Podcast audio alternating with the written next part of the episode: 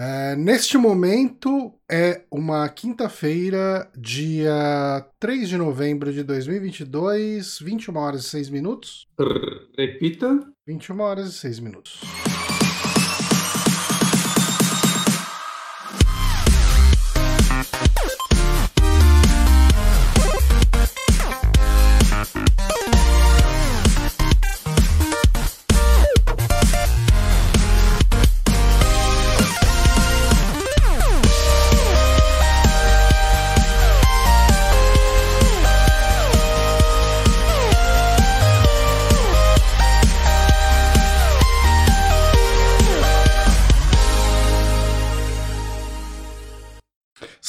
Estamos aqui ao vivo para mais um Saco Podcast Super Amigos. Eu sou Johnny Santos, estou aqui com o Guilherme Bonatti. Caralho, Johnny.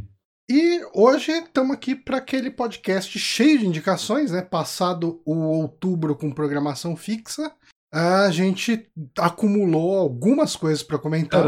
Era, eu ter acumulado muito mais, só que eu voltei a jogar Elden Ring. Hum. Eu terminei Elden Ring. É, eu não, eu tenho muita coisa que eu assisti que não faz sentido comentar aqui, porque é, primeiro, né, eu, eu alcancei Chuck de certa forma, Uhum. ah, porque eu ainda não tinha visto o, o- a maldição e o culto de Chuck, né? Uhum. É, aí eu peguei um final de semanazinho aí, assisti os dois.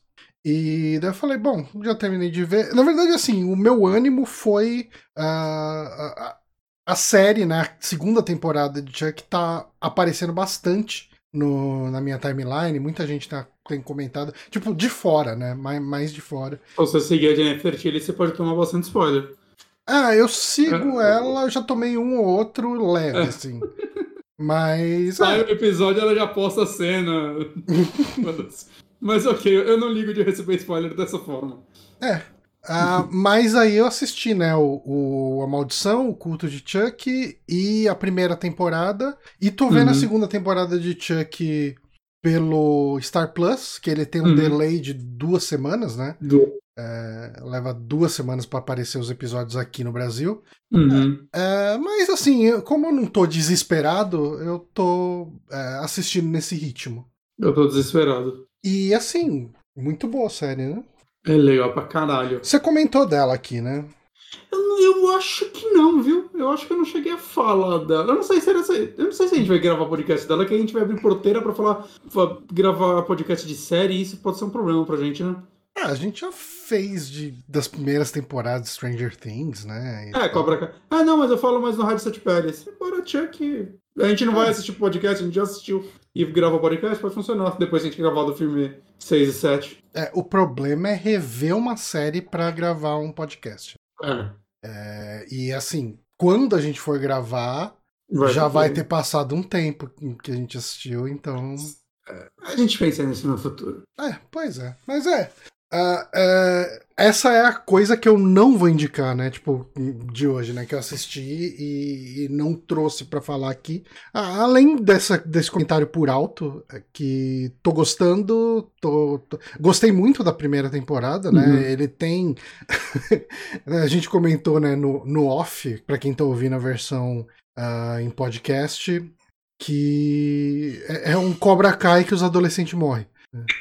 É bem isso mesmo. E. Só que eu, eu, eu gosto, eu gosto que essa segunda temporada, ela parece que, tipo, ela, ela já achou, saca? Que a primeira temporada teve que apresentar personagens novos e tudo mais. E a segunda, tipo, tá entrando personagem novo também, mas ela tá mais solta, parece, saca? Ela, ela tá mais foda-se, assim, em alguns pontos, e eu, eu tô gostando muito disso. E ela, ela não tá se repetindo a fórmula da primeira, né? Ele tá, tá num cenário diferente, os personagens. É, eu, eu vou É. te falar que quando começou a segunda temporada, é, assim, ainda não teve nenhuma reviravolta muito grande ali, né?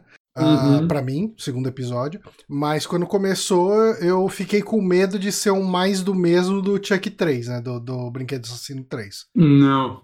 É, porque O, o terceiro episódio você ainda não viu, né? ainda não. Não, ele estreou hoje, eu acho. Ele abre porta pra uma parada muito legal. Hum, ok.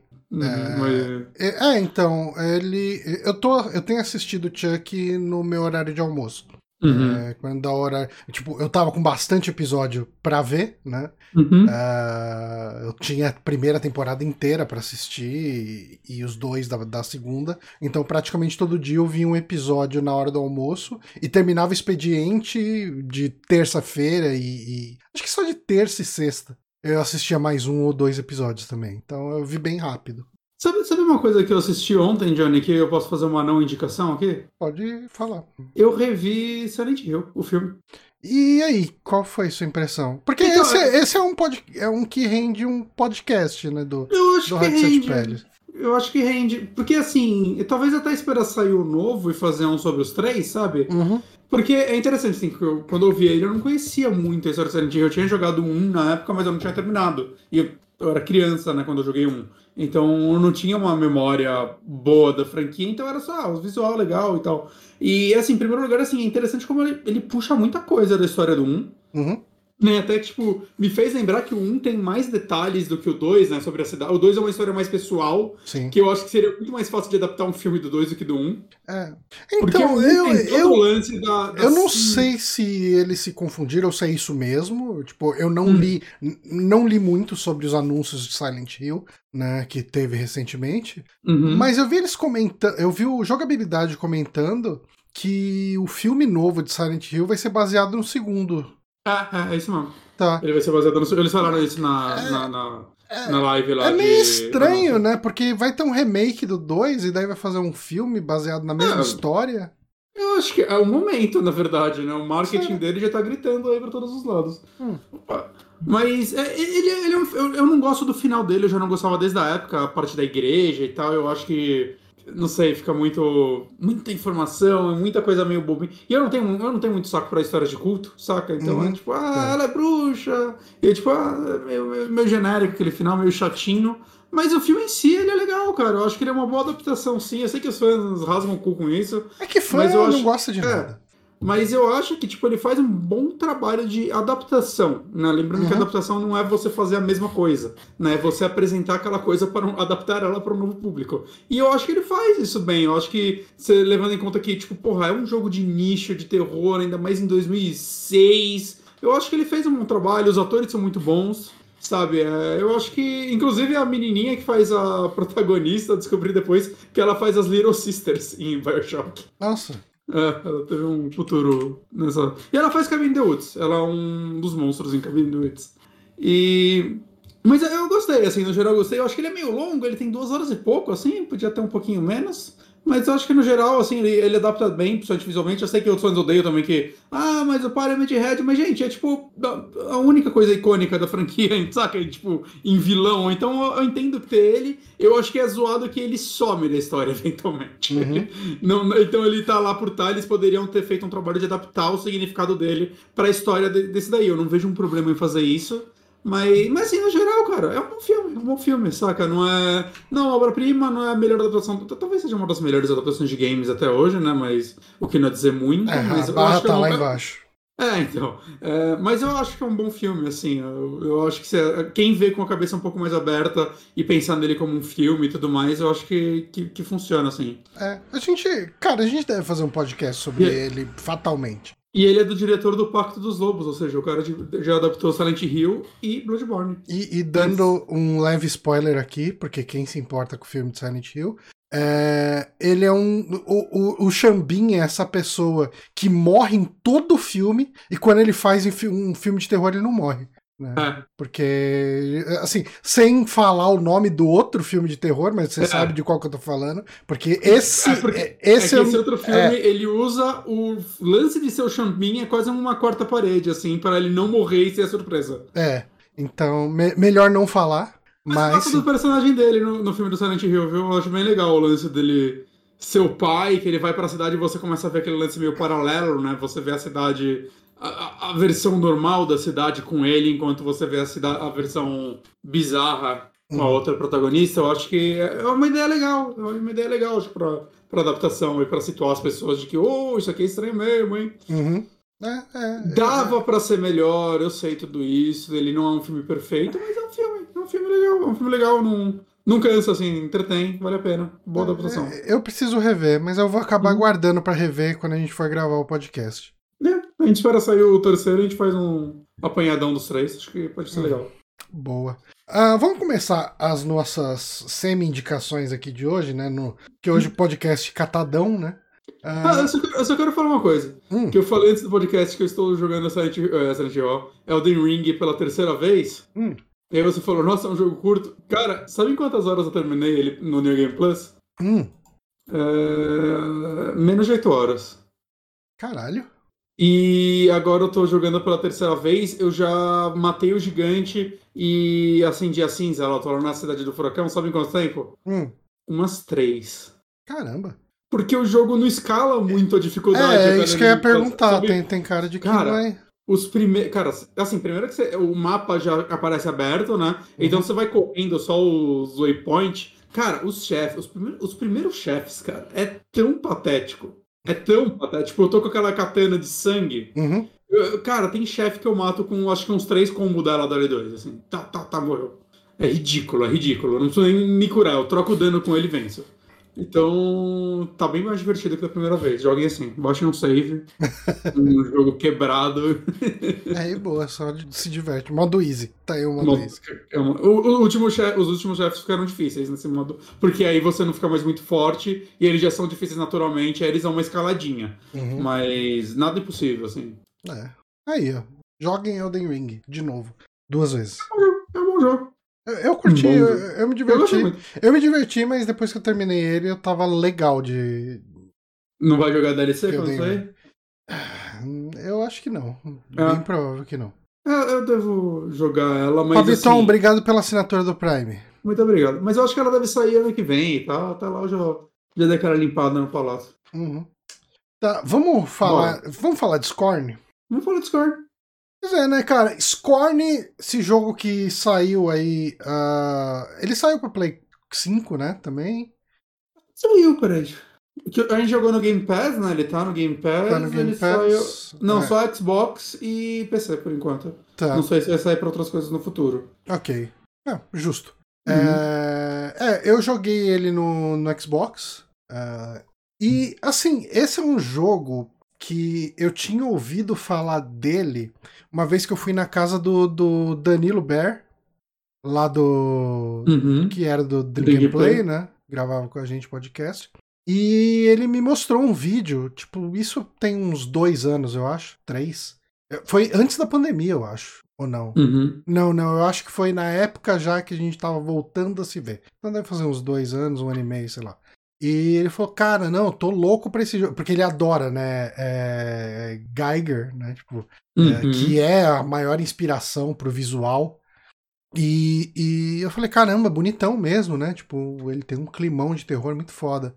E, e depois, assim, meio que muito tempo sem ouvir falar do jogo, né? E, e ele foi anunciado, acho que primeira vez em 2014, se não me engano.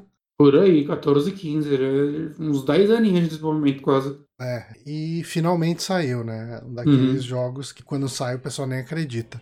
uh, cara, eu, eu me diverti com ele, viu? É, Terminou uh, já? Terminei, terminei. Ah, tá. Uh, eu, ele é um jogo curto, né? Eu acho que ele tem umas 5 horas. É, 4 ou 5 horas, né? Por aí. Uhum. Uh, mas... Ainda bem, eu acho que se ele fosse muito longo, eu acho que ele se perderia, saca? Eu, eu acho que ele tem o tempo que ele deveria ter. Uhum. E, cara, ele é um jogo que, assim, sem zoeira, eu acho que ele é o jogo mais bonito que eu já vi. Assim, ele é um jogo que qualquer screenshot que você tira dele parece que é uma. Um, uma arte, assim, de. Tá ligado? Parece que veio de um artbook o jogo inteiro. Parece que uhum. é um, uma arte conceitual jogável, porque, cara, é, é uma direção de arte. Sim. Então eu, eu vejo, é, como assim é boa? É só um plágio. É só plágio de Geiger seu, seu rabo, porra. Não, se fosse, fosse plagiar o Geiger, todo mundo faria. Saca? Não é um plágio de Geiger, é um jogo completamente inspirado nele que entrega. Sim. Né, isso não é um defeito, isso é um ponto positivo, porra. É, né, cara? Quantos jogos tem inspirado no Geiger e, e que fazem isso bem, né? Tipo... Só o Danilo Dias. Ele inspira bem as pirocas. E, cara, eu, eu lembro daquele. Que esse jogo é mais bem inspirado em Geiger do que o jogo do Alien. É, totalmente, totalmente. Uh, mas ele, assim, o que eu lembro é aquele. Acho que é Dark Siege. é, o Dark Side, ele é um point and click, acho que de 94, que todo mundo Sim. fala que é um jogo muito ruim. Né? Então eu nunca nem eu animei. Joguei, mas é, eu... eu... nunca nem animei de pegar para jogar. Mas é o único que me vem na cabeça. Eu acho que ele monta todos os. E assim, mais do que isso, é, é, uma coisa que ele faz, e por exemplo, pelo que eu conheço Darkseid, é, é, eu acho que não, ele não consegue fazer isso, é conseguir uh, passar a ideia do Geiger não só no visual, uhum. como você consegue extrapolar o que seria uma atmosfera de Geiger esse jogo consegue fazer, né? Tipo, que, qual é o tipo de atmosfera uhum. que existiria em volta de uma arte dessa que a gente vê estática do Geiger, né? Eu acho Sim. que ele, ele, passa muito bem isso. E, e, as animações também, né? Eu acho que as animações desse jogo Assim, eu acho elas todas maravilhosas, né? Que é tipo a sua mão interagindo com as coisas, mas o, o design de interface, as animações delas, uhum. saca? É... Tem uns negocinhos que ele fica puxando, metendo o dedo e puxando assim, que parece mal gostoso assim, eu queria. mas sabe, tipo, tudo assim é, é, é de uma vida tão grande. Porque o jogo, assim, é basicamente você explorando um ambiente de. Assim, o jogo não tem uma fala, né? Então é uhum. é tudo que você vai interpretar para mim, assim, o que eu senti é, tipo, cara, isso é um ambiente de, tipo, alguma vida prosperou aqui há muito tempo atrás e fez algo muito foda. E. Mas acabou. Acabou há muito tempo. Ou ela evoluiu e foi embora, e o que ficou aí são só os, as falhas dela, saca? Dá uhum. pra você extrapolar para várias coisas, assim. E, cara, ela passa isso numa atmosfera, assim, você, você se sente explorando um, um mundo mesmo, assim, que algo gigantesco aconteceu e você é só, tipo, uma poeirinha dentro dessa história hoje em dia. É, você sabe qual foi a interpretação que eu tive desse mundo? É, é, de novo, né? Ele é um jogo uhum. sem uma fala, um texto, é. um log, um e ainda bem, livrinho. Ainda bem. Sim. Eu acho muito mais interessante e, do jeito que eles fizeram. Então cada pessoa vai interpretar de um jeito uhum. diferente, né? Eu interpretei isso muito como uma visão muito específica de, de purgatório.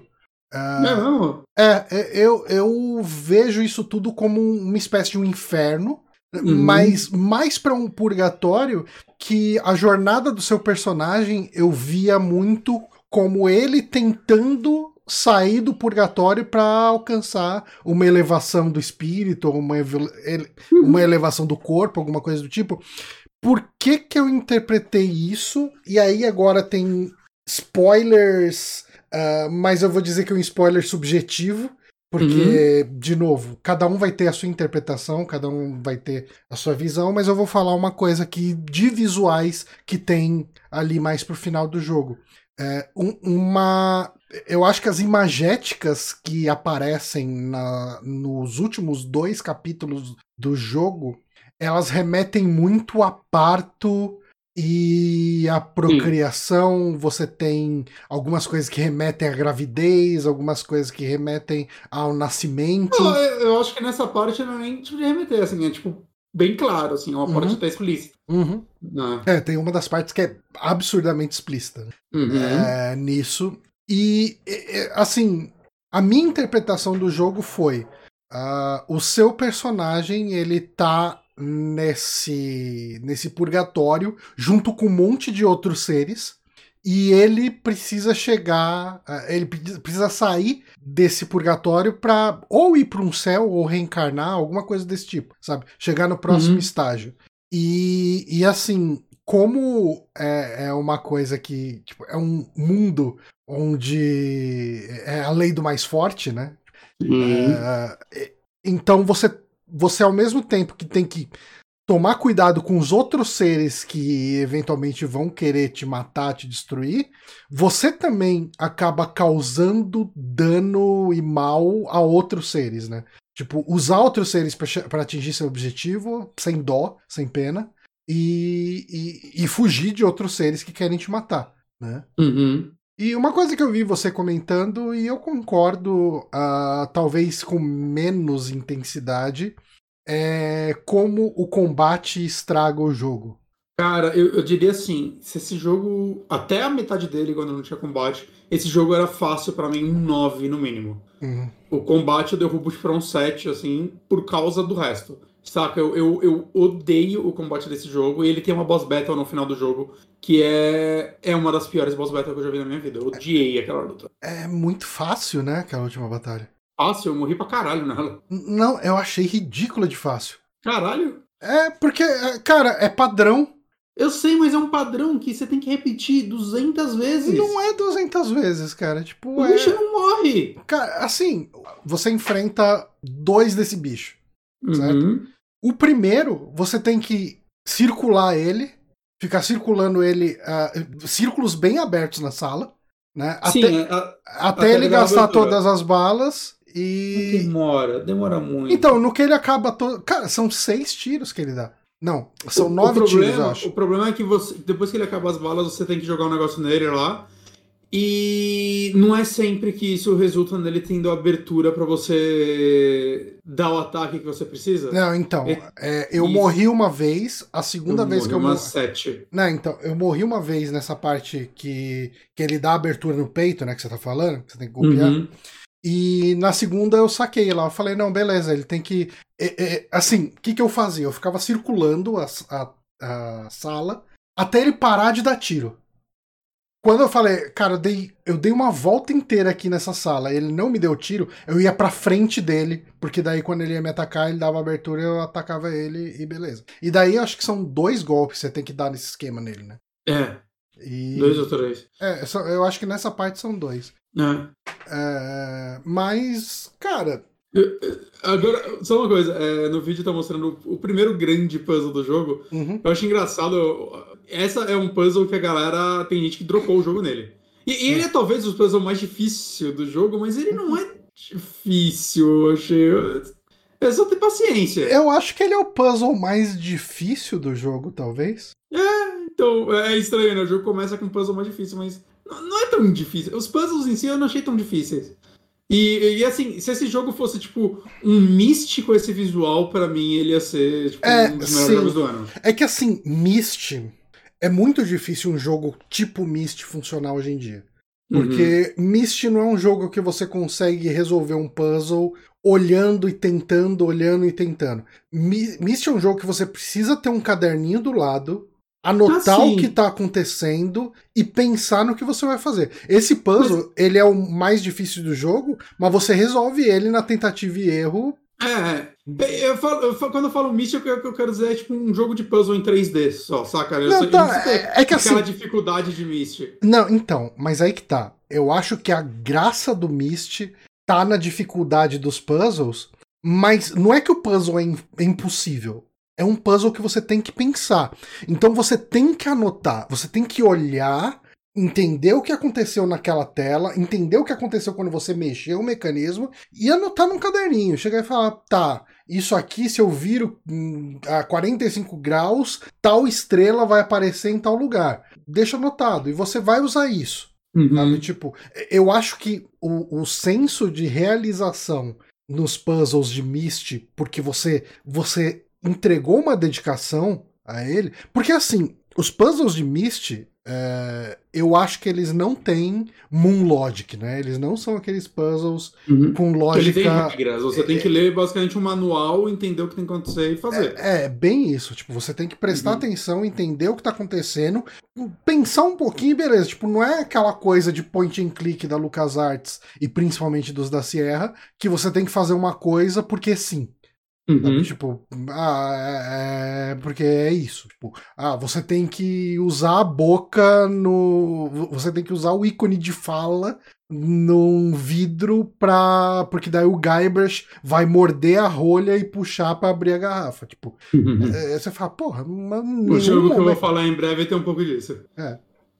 Mas é, eu, eu acho assim. Se ele fosse um jogo puramente de puzzle, sem combate, eu acho que os puzzles dele ia ter que se puxar um pouquinho mais.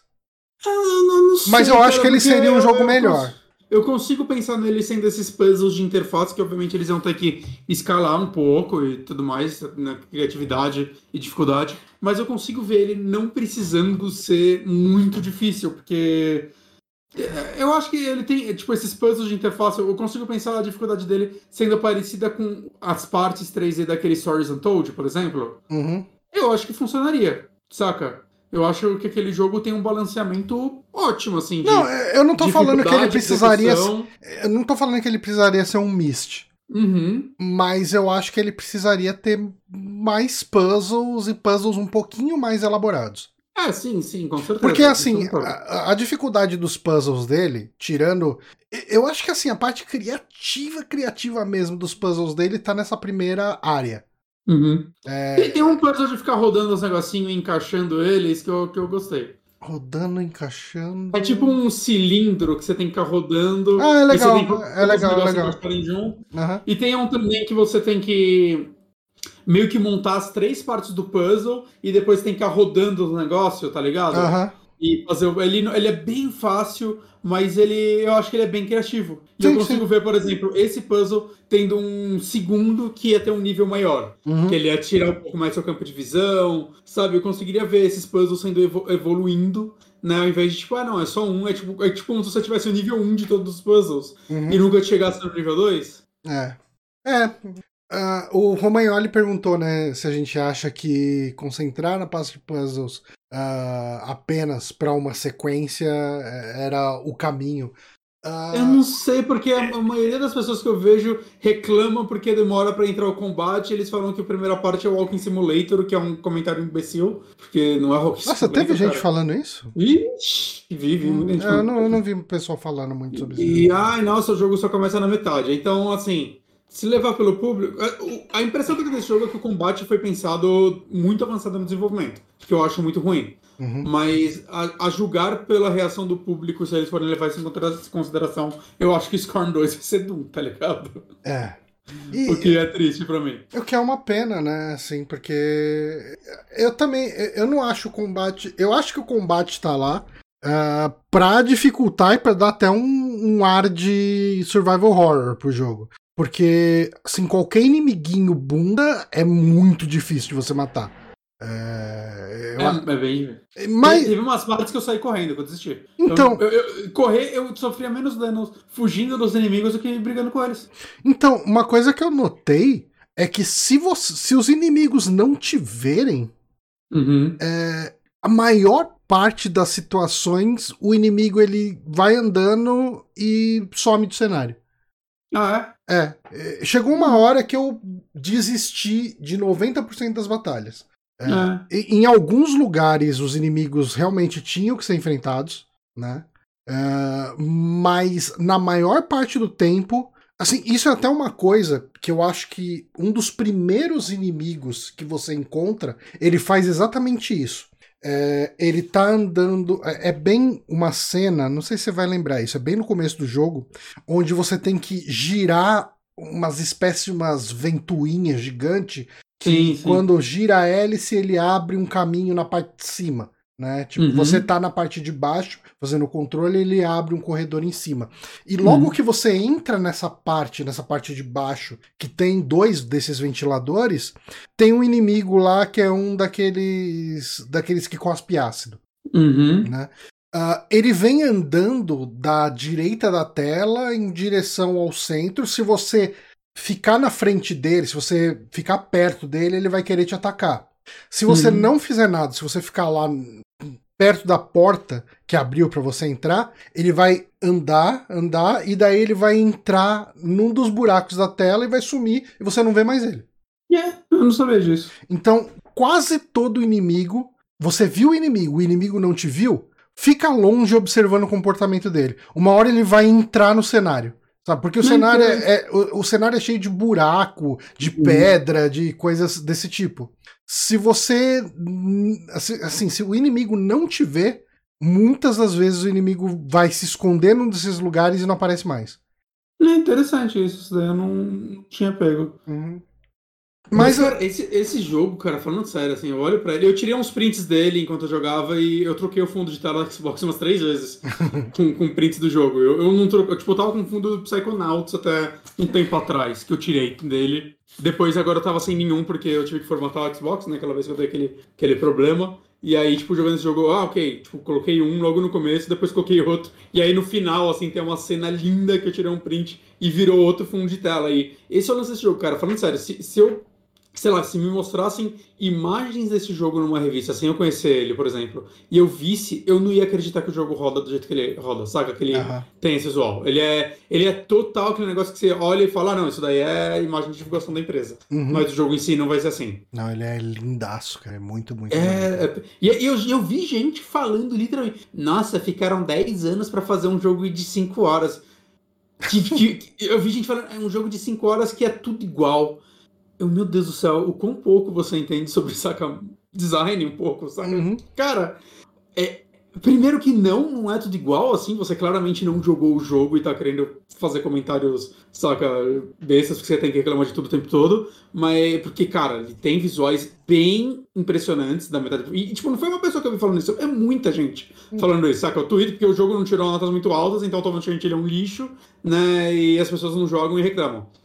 E, cara, assim, tipo, de boa, é uma equipe pequena fazer um jogo inteiro. Cara, a quantidade de assets que esse jogo tem, eu não, eu não consigo nem imaginar. Não, cara, é, é, é muita coisa, muito diferente o tempo inteiro. Conforme Se você fosse- vai entrando cenário em cenário, você vai vendo aquelas estatuetas que tem Se, no cenário. se esse jogo é. fosse um AAA, Johnny, que tentasse emular isso, eu tenho certeza que ele ia ter mais assets rep- repetidos do que esse. Sim.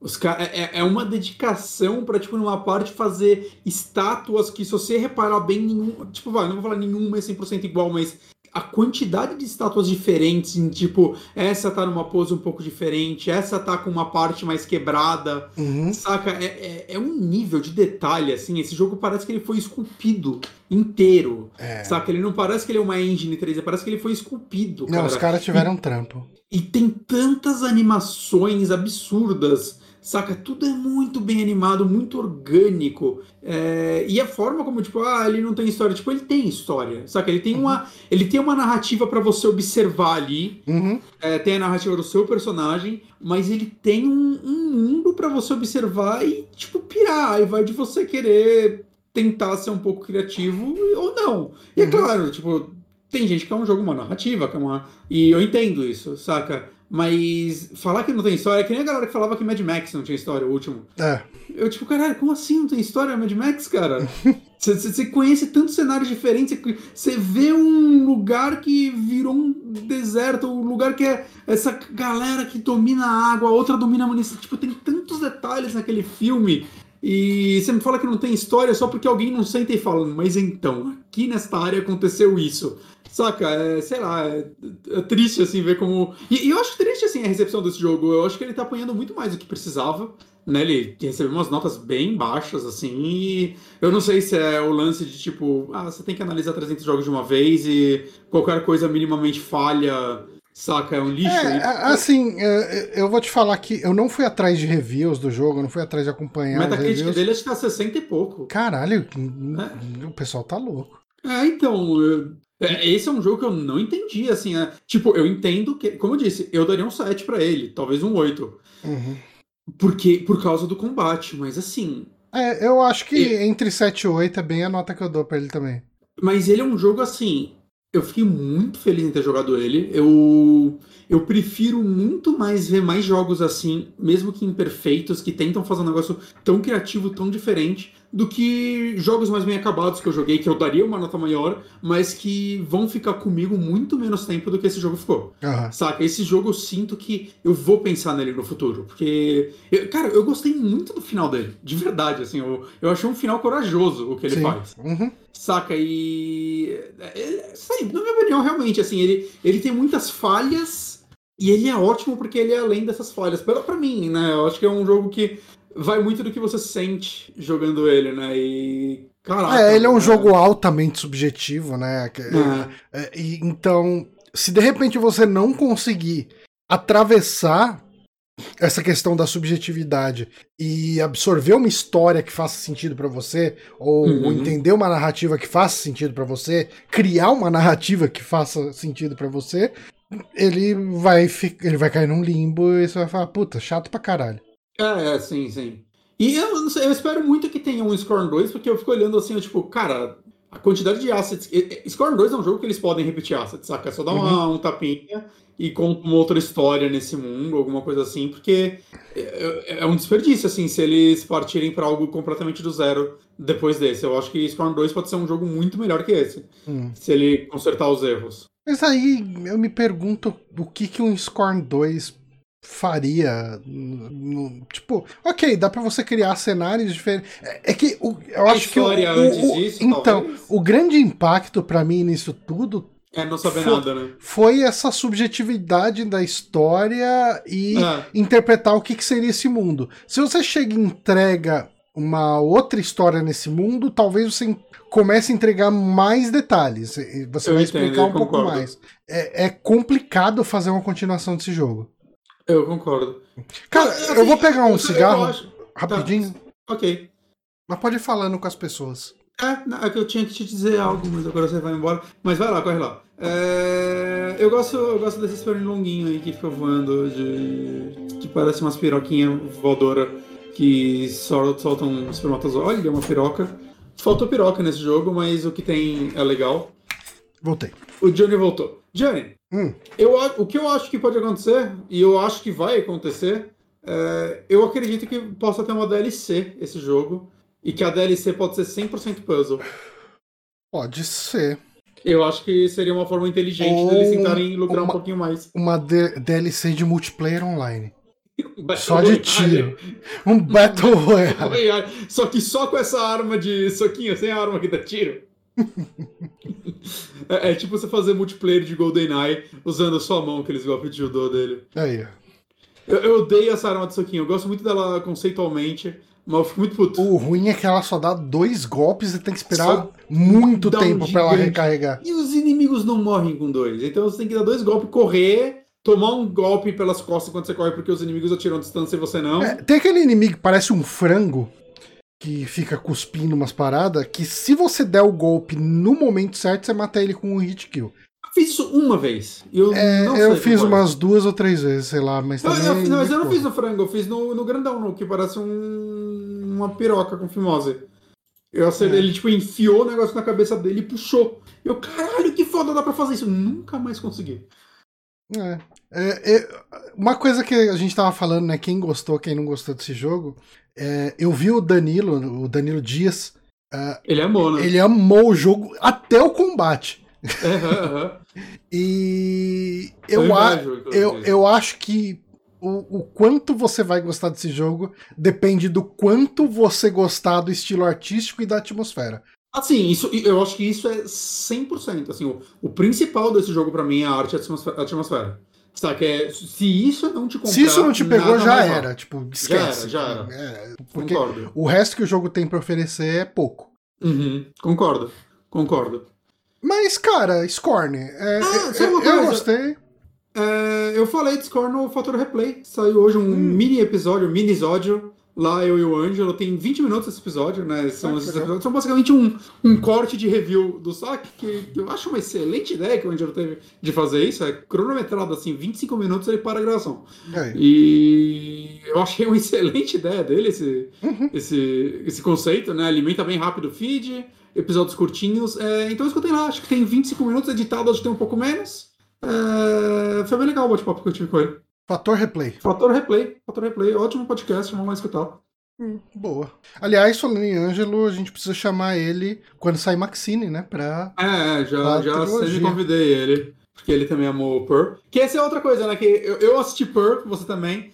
Quando eu assisti, eu falei, porra, acho que eu vou falar no saque Papo Livre. Eu fiquei pensando nele e falei, não, eu vou sugerir pro Johnny pra gente gravar um, um Hot Set Peles. É. A gente espera sair o Maxine e grava da trilogia. É, porque assim, que... se a gente fosse gravar um Rádio Sete Peles sobre X, X. Não tem muito o que falar. Não tem muito o que falar. Eu, eu acho que ele é um filme legal, uhum. mas é um filme legal. É. É, eu acho que ele faz umas coisas bacanas ali e tal. Ele, ele, ele remete muito a, a, ao primeiro Massacre da Serra Elétrica. Né? Tipo... É, eu acho que ele, o legal dele é que ele tenta subverter alguns padrões de personagem, algumas coisas que ele faz muito bem. A fotografia dele eu acho maravilhosa. É... Mas assim, ele, ele, é um filme bom. Ele é isso, é um filme bom. Ele não é um filme que eu acho que vai ser lembrado pra sempre. Pearl, eu acho que agora é meu filme do ano. Eu, É, o- eu amei Pearl. É, Pearl, Pearl é. E assim, eu acho que Pearl melhora muito se você. Eu acho que dá pra assistir Pearl sem assistir X, mas ele melhora muito se você assistir X, porque. E eu quero rever X agora, depois de ver Pearl, inclusive. eu vi os dois muito perto, né? Uhum. Os dois filmes são de 2022. É, É. E o outro vai ser ano que vem. É seis meses de diferença entre um e outro. Uhum. Eles gravaram meio que segredo, né?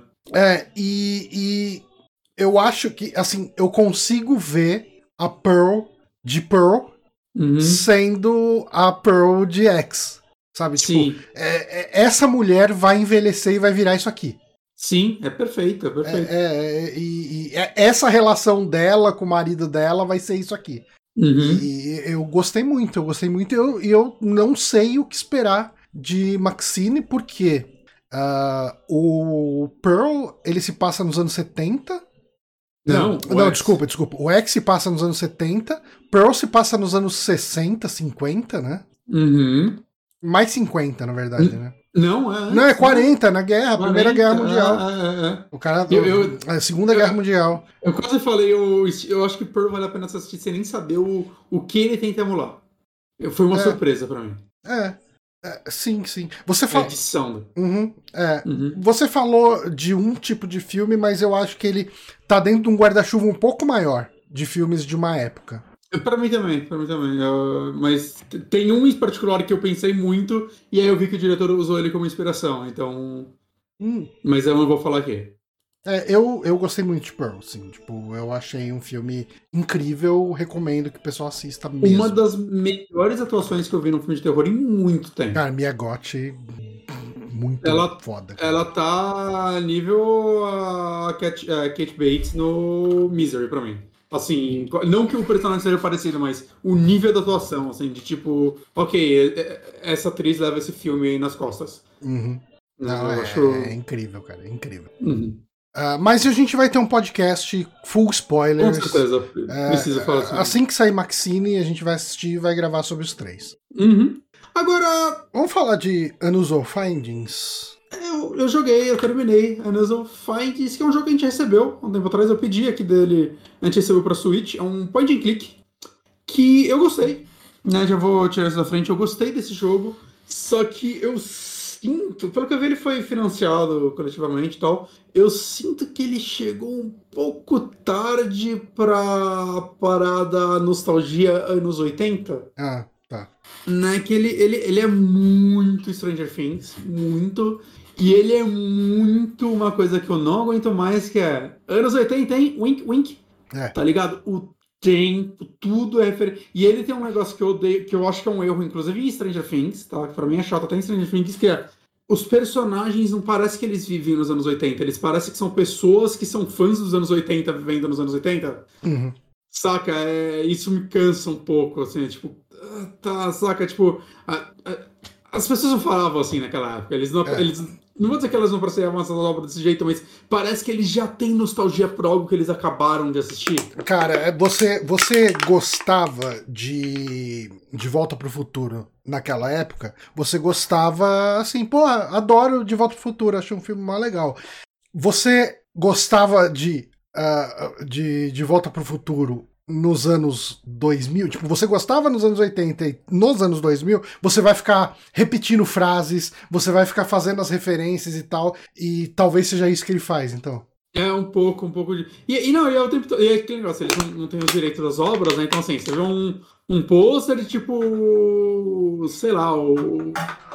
Galaxy Wars, tá ligado? Ao invés de Ah. Star Wars. Ele, ah, esse filme lembra, ah, mas o outro é o pai dele, que loucura. É. Saca, tipo, ah, ok, eu entendi. E, e assim, é- é- eu acho que é meio triste que ele tenha esse lado cansativo, porque eu acho que no geral ele é um, ele é um bom point and click. Ele, ele conta uma história, né, em resumo.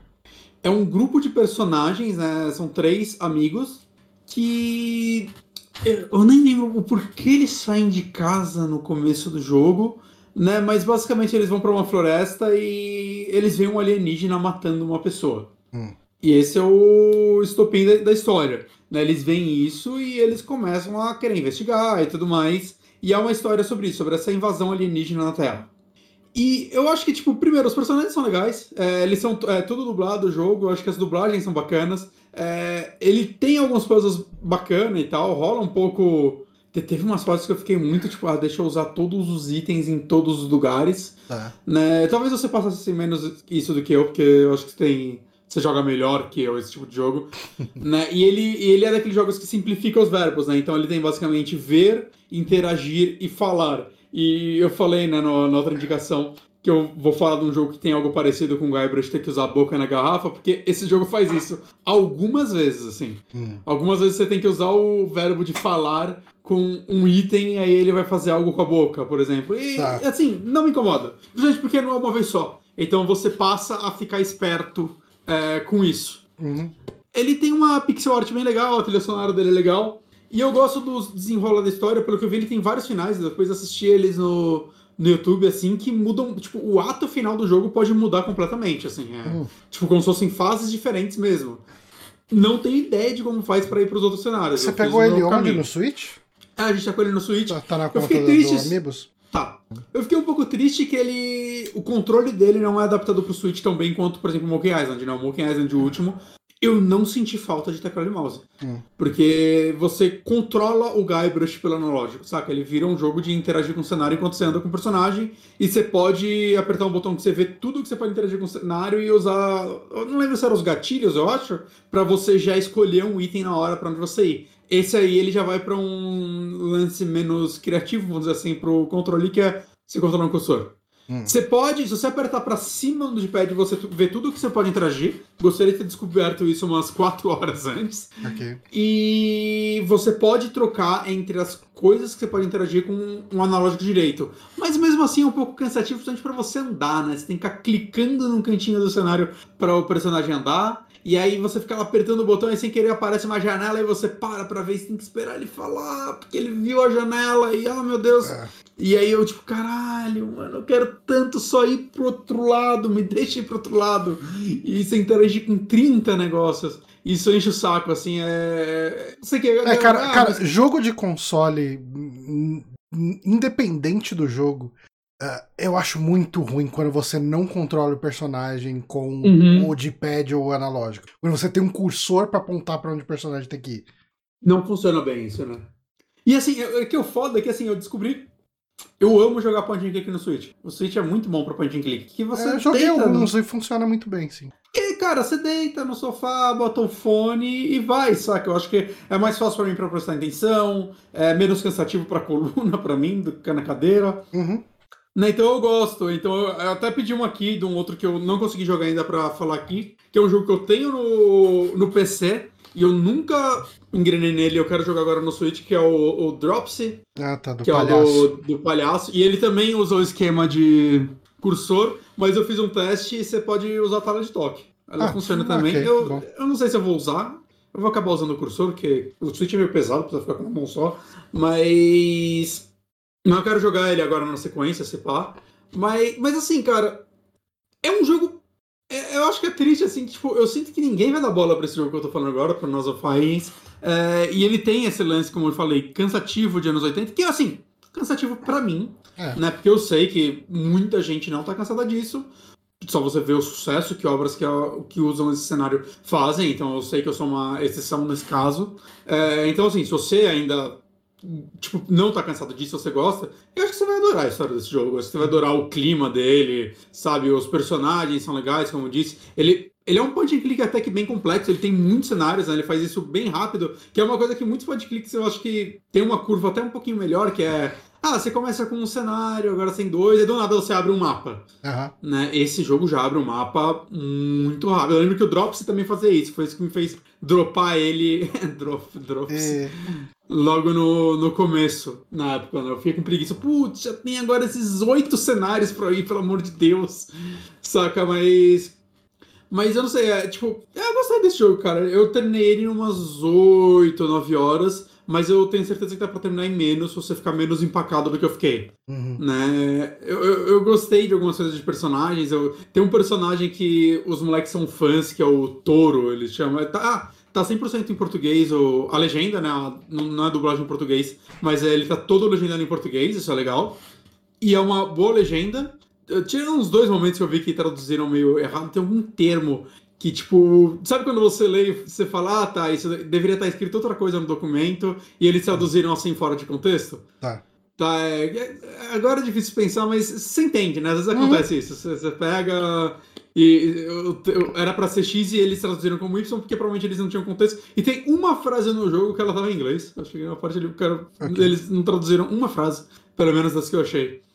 Mas, cara, assim, é um jogo que não tem muito o que falar porque é um point and click, mas eu gosto do.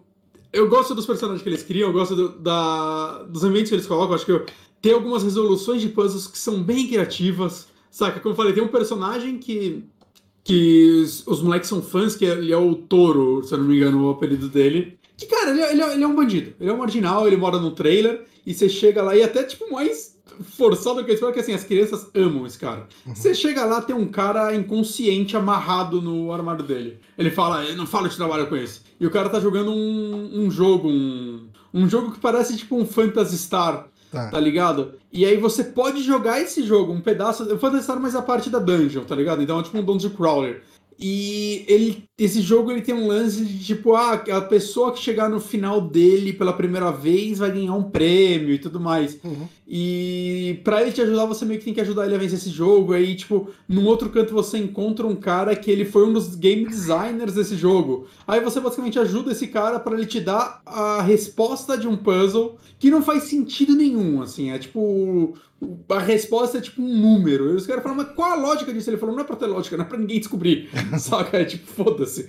É, é muito, é tipo um puzzle muito mal feito, tipo, no, no jogo metagame, vamos dizer assim. Mas é muito legal como você tem que fazer tudo isso pra você conseguir a resposta do puzzle pra ir lá e ajudar o touro, e aí você ter res- ainda jogar o joguinho dele, e aí você colocar essa resposta no final do joguinho pra você avançar essa parte da história. Né? Então ele, tem, ele tem muito, tipo, são vários cenários, cada cenário você vai pegar uma peça do, do quebra-cabeça que vai ajudar em coisas do outro cenário. Eu acho, eu acho que é uma, é uma galera assim, é, tipo, é um, é um click bem feito, é um point and click bem pensado, eu acho, no, no geral, né? Tem um puzzle outro que eu achei meio Moon Logic, mas nada demais. O, o que mais me pega mesmo é, tipo, é o meu cansaço pessoal com esse Com tipo de cenário. referência, referência. É, mas eu gostei da história, eu gostei dos personagens, né? Ele tem bastante cenários, ele é muito bem animado. Assim, Ele tem umas animações que eu, caraca, mano, é. Saca, é. De, de- ah, o cara vai interagir com um objeto X e mostrar ele realmente interagindo com esse objeto. Não é algo que você vê muito em alguns jogos pixel art, porque animar pixel art é muito difícil Sim. Né? Não é só rigar e tal. Então, ah, é um jogo bem legal, assim, no geral eu, eu gostei dele. Eu deveria ter visto o preço dele antes de, de trazer pra cá. No Steam eu lembro que ele tá baratinho. Deixa eu ver, no Steam ele tá, ele tá baratinho, não. Não, tá baratinho, tá 37 reais no Steam.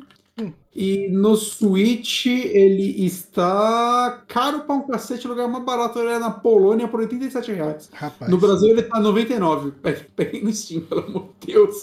Vocês vão ter uma experiência melhor jogando no mouse nesse E é caso. aquele jogo que roda sem placa 3D nem nada, então É, é, com certeza, com certeza. Qualquer, qualquer notebook da firma roda. qualquer notebook da firma. Ele roda no Switch, né? É. que É. maldade isso. Mas é um jogo legal, um jogo legal. gostei Unusual. Findings. Bacana. Ah, mais uma indicação minha aqui, falar de uma série que eu assisti. Ô, Ah, louco. E, cara, eu assisti a, a série do Silvio Santos. Eu assisti O Rei da TV. Cara, Que eu tô com um preconceito com essa série. Me- Eu- Me, me convém. Tá, vamos lá. É, Eu tô com o asco do Silvio Santos, né? Isso É, eu acho que eu eu tô numa fase de tentar ignorar tudo que o Silvio Santos fala e tudo que o Silvio Santos é pra aproveitar um pouco os últimos anos de vida dele, porque ele não deve viver muito mais. Ah, é, os últimos anos de vida dele vão ser melhores que todos os nossos, cara. Foda-se ele. Ah, não, não, tá, mas é que assim, é que quando a gente pensa em Silvio Santos, tipo assim, se a gente pensa no recente dele, a gente vai pensar no cara que apoia o gover- governo Bolsonaro, a gente vai pensar num cara que faz comentários extremamente preconceituosos aqui e ali e tal. Uhum, uhum. É, então é muito, é, é muito fácil não desvincular a pessoa da obra e pegar simplesmente um asco de tudo. E eu acho que isso não é errado de nenhuma forma. É, Hum. eu, eu entendo e eu tava muito nessa pegada. Uhum. Uh, Mas a série, né? A, a, a, série não precisa ser sobre uma pessoa boa pra série ser boa. Exato. Né? E, então e... são coisas diferentes. Eu falei da série do Dahmer aqui, pelo amor de Deus. É. E, e assim, um, eu acho que a série. A série incomodou as filhas do Silvio Santos. O Silvio Santos não, não falou sobre a série. Mas as filhas falaram, é, acharam um absurdo, retrataram muito mal, e, e, a, e, o SBT vai fazer uma série sobre o Silvio Santos agora. Eu, falando... Isso me faz pensar no. Lembra quando saiu Chernobyl, que falaram que a Rússia ia desenvolver uma, uma série que ia contar a ah. verdade? Esperando hoje. É, bem por aí. E assim, eu já comentei aqui com você sobre o que, que eu gosto e o que, que eu não gosto em biografias. Uhum. E o principal que eu não gosto numa biografia é quando a biografia inventa que ela vai contar a história inteira daquela pessoa. Uhum. Por, principalmente filme, né? Uh, que um filme tem uma hora e meia, duas horas. E você uhum. vai contar a história inteira de uma pessoa que hoje tem oitenta e tantos anos, 90. Eu acho que. Eu acho que ele já tá nos 90, né? Não tenho certeza. Mas. Eu não tenho certeza. De 91 é, anos. É. Então, assim, cara, não dá. Não dá. Não dá uhum. em uma série, não dá em uma temporada de uma série para você fazer isso, e não dá para fazer isso num filme. E eu acho que ela fez. É, ela teve uma escolha muito boa, que é. Assim, a série é essencialmente sobre dois momentos do Silvio Santos. Hum. Uh, apesar de ter três momentos, porque é que um deles só tá ali, que é o Silvio Santos camelô né? Tipo. Uh... Cara, isso daí me parece o mais interessante. Então, uh, eu, eu acho que assim. O Silvio Santos Camelô, ele pode render boas histórias, mas eu acho que tem um limite do que você consegue fazer de extremamente interessante nisso numa série. É uma série de oito episódios. Uhum. Uh, pensa que assim. Onde ela tá, a série? Star Plus? É, é do Star Plus, é exclusiva do Star tá. Plus. É produção do Star Plus. Tá? É, eu acho que assim, quando você tá assistindo uma coisa sobre o Silvio Santos, você quer ver o animador Silvio Santos e o SBT, né? Hum. E, e eu acho que ele toma decisões legais para fazer isso acontecer. Né? Uh, você tem, eu acho que é nos dois primeiros episódios, talvez, mostrando cenas dessa época dele de camelô, de uma família pobre, com dívidas, um pai viciado em jogo, e ele tinha que sustentar a família de alguma forma, porque o pai dele acabava com a grana da família apostando, né? E, e ele e, e, mostra ele como um grande comunicador e um grande filho da puta já nessa época de camelô, tipo, passando por cima do cara que ensinou as coisas que ele sabia, que, que ensinou a ele a ser um grande vendedor, vamos colocar hum. assim, e ele passando a perna nesse cara, né? Uh, mas os momentos importantes do, do que permeiam a série inteira são em 1970 e pouquinho, que hum. é a época dele como um grande animador de rádio e TV, principalmente TV, uhum. uh, trabalhando na Globo e, e, movendo os pauzinhos até culminar na compra do SBT, quer dizer, na compra não, em conseguir a concessão para fazer o SBT.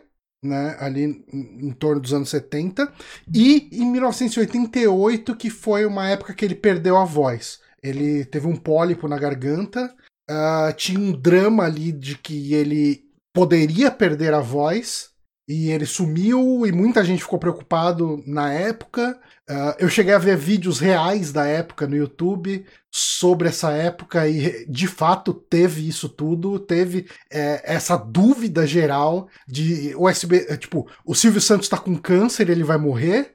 Uh, o Silvio Santos tá valorizando para as pessoas ficarem preocupadas e assistir mais o SBT. Tá? Tipo, rolou toda essa polêmica, né? O que que tá acontecendo com o Silvio Santos? E a verdade é que ele estava realmente com um problema de saúde e, e, ele precisava tratar esse problema, senão ele ia perder a voz. E, e mesmo tratando esse problema, a cirurgia tinha pela série, né, 50% de chance dele perder a voz e não poder mais trabalhar com isso né? Hum. Uh, são dois atores diferentes. Eu eu vou ver se eu pego aqui o nome deles. Uh, o Rei da TV, o tipo de coisa que eu podia, precisava ter feito antes. Uh, o Silvio Santos, em 88, quem faz é o José Rubens Chachá, que é, é o famoso aquele cara, sabe? Tipo, você olha e fala, puta, esse cara, né? Tipo, eu já vi ele. Uhum. É, e quem faz ele jovem nos anos 70 é o Mariano Matos Martins. Hum. Uh, e, cara, é, eu me diverti mais com essa série do que eu achei que eu fosse. Eu fui Hum. assistir a série esperando uma coisa completamente chapa branca. Uhum. E eu acho que ela é isso só em termos. Eu, eu acho que ela é uma série que mostra que o Silvio Santos é um filho da puta e exalta ele por ser um filho da puta. Tipo, Ok. é, ele, ele não tenta fazer com que você tenha uma percepção de que o Silvio Santos não é um filho da puta. Isso é bom. O, o Silvio Santos é um filho da puta, mas ele transforma esse filho da puta num herói. né? Tipo, você torce por ele, né? ok. É, assim, ela é uma série ah, ficcional, né? Então, ah, ela não tem compromisso em ser 100% fiel aos fatos reais. É, existem personagens que foram inventados para a série, né? Tem uma personagem que é a produtora eh, dele, que é um personagem que chama Cleusa, e ela é uma mulher, é uma personagem que não existiu Ah, ok. Foi criada pra série. foi criada pra série, né? Tipo. E, e vários outros personagens são criados pra série inspirados em personagens reais. Mas ao mesmo Uhum. tempo tem personagens reais. Tipo, tem o Gugu, tem o Sérgio Malandro, tem a El que Maravilha, sabe? Tipo, Uhum. tem esses personagens ali. Ah, e, tipo, um destaque que, assim, eu, eu sou muito fã desse cara, eu amo ele fazendo qualquer coisa, mesmo ele fazendo sempre o mesmo personagem em tudo que ele faz, mas eu amo, que é o Leandro Ramos, né? O Leandro Ramos, o Julinho da Van do Choque de Cultura. ah, tá. É, eu adoro ele, tipo, eu, Ele é acho ele muito bom. E ele faz um personagem que ah, ele faz nos anos 70, né? Ele faz um cara que ele era um fiscal da Receita que Uhum. vai multar o Silvio Santos. Vai, vai multar, não, ele vai fechar o baú. Fala, não, cara, tipo, o que você tá fazendo aqui no baú é estelionato, cara. Tipo, você tá infringindo a lei. Você vai fechar essa merda. Se você não fechar essa merda, eu vou te prender. É, é simples assim. E o Silvio Santos chega lá com. Não, cara, não é assim tal. Não. Amigo, quanto que você ganha? E, e essa é uma frase que o Silvio Santos repete algumas vezes. Que é o quanto você ganha, em seguida ele compra a pessoa pra trabalhar no SBT pra ele. Hum. E esse é um dos caras. No, o personagem, nos anos 70, ele é esse fiscal da Receita que vira um braço direito dele. E nos anos 80, ele é o presidente do SBT. Do, do, do, do SBT, não. Presidente do Grupo Silvio Santos. E ele já tá de saco cheio do Silvio Santos passando ele pra trás. Passando pra trás, não, mas sendo abusivo com ele o tempo inteiro. E ele dá um- uma rasteira no Silvio Santos também. Né? E, tipo, mas aí é outro ator fazendo. Hum. Ah, cara, é assim. Eu gosto muito dessas histórias de bastidor que mostram. Que, que meio que desmascaram um pouco o herói. Sim, sim. É, eu acho que é, é o mais interessante, né? É, e assim, ele ainda trata o Silvio Santos como um herói, né? Como eu disse. Mas é um herói filho da puta. Tipo, é, é, em várias situações, né? Uma delas é uma situação, é, é uma das coisas que. Tem um vídeo no YouTube dessa época, de 88, do de logo depois que ele volta pra TV, né? Que ele faz a cirurgia, ah, ele consegue voltar pra TV, e daí nesse dia que ele voltou, a Abby vai no programa dele pra entregar um troféu imprensa que ele ganhou, Uhum. e daí ele abre o programa pra perguntas. Tipo, perguntas do público por telefone. E a Abby faz uma pergunta pra ele, e ela fez a pergunta quase igual que, que mostra na série. Que é o lance meio que assim, ah, tipo.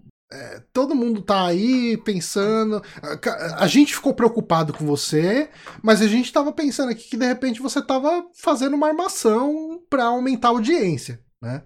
E, e o Silvio Santos responde de uma forma muito sincera, tanto na série quanto na vida real, né, nesse vídeo real, que ele fala que uh, uma das coisas que ele mais se arrepende da vida.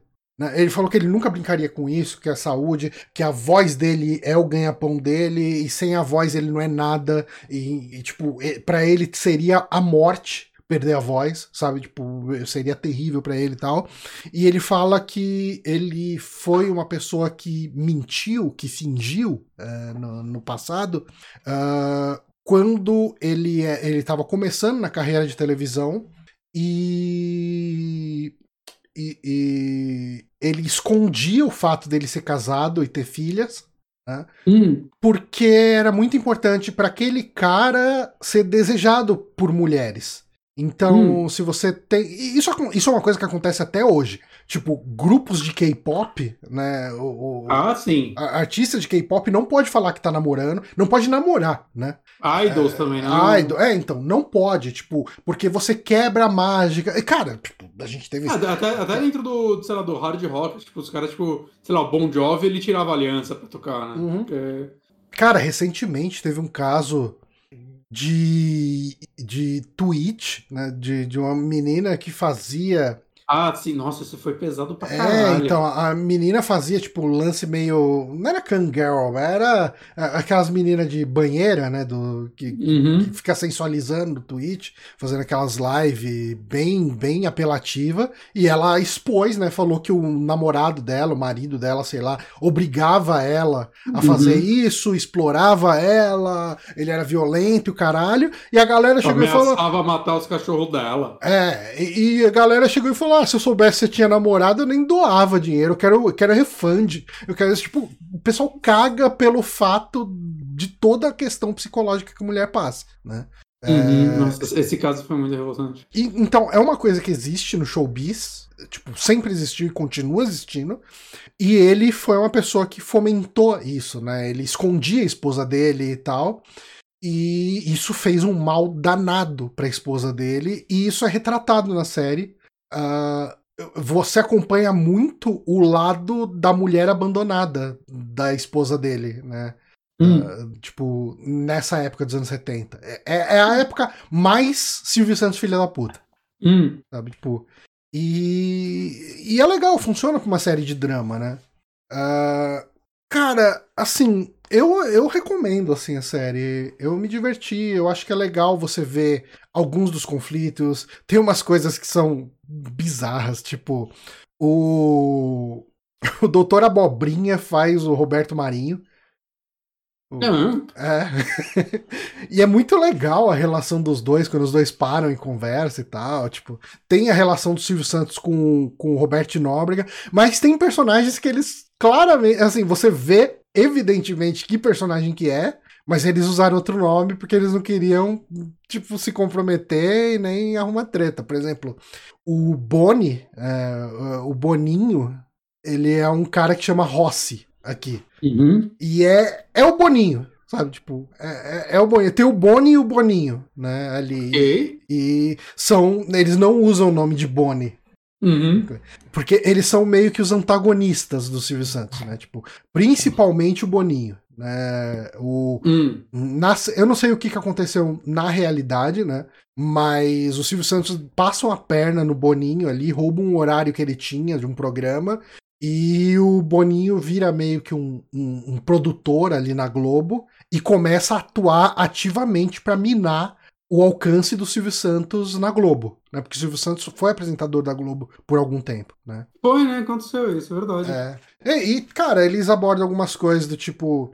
É, a, como que o Silvio Santos ganhou a concessão durante o governo militar e envolveu muita puxação de saco com o governo militar. Sabe? Tipo, ele pega muita coisinha, assim, que a gente sabe que aconteceu e ele explora isso de uma forma fantasiosa. Ele tem momentos mais fantasia mesmo.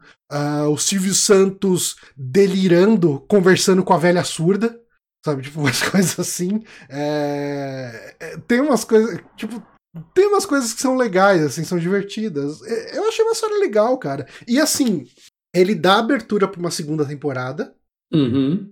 É, e a tema se rolar uma segunda temporada, a temática dele nos anos 80 vai ser o lance do dele candidato a presidente. Hum, Que deve render umas histórias boas. deve, com certeza. É, e, e é bem interessante, assim. Eu, eu gostei, eu recomendo, cara. Tipo, Ah, é, é uma série curta, acho que são oito episódios. quanto tempo? Um- É, 40 uns minutos? 40 e poucos minutos ali e tal. Uhum. Eu, eu acho ela bem produzidinha.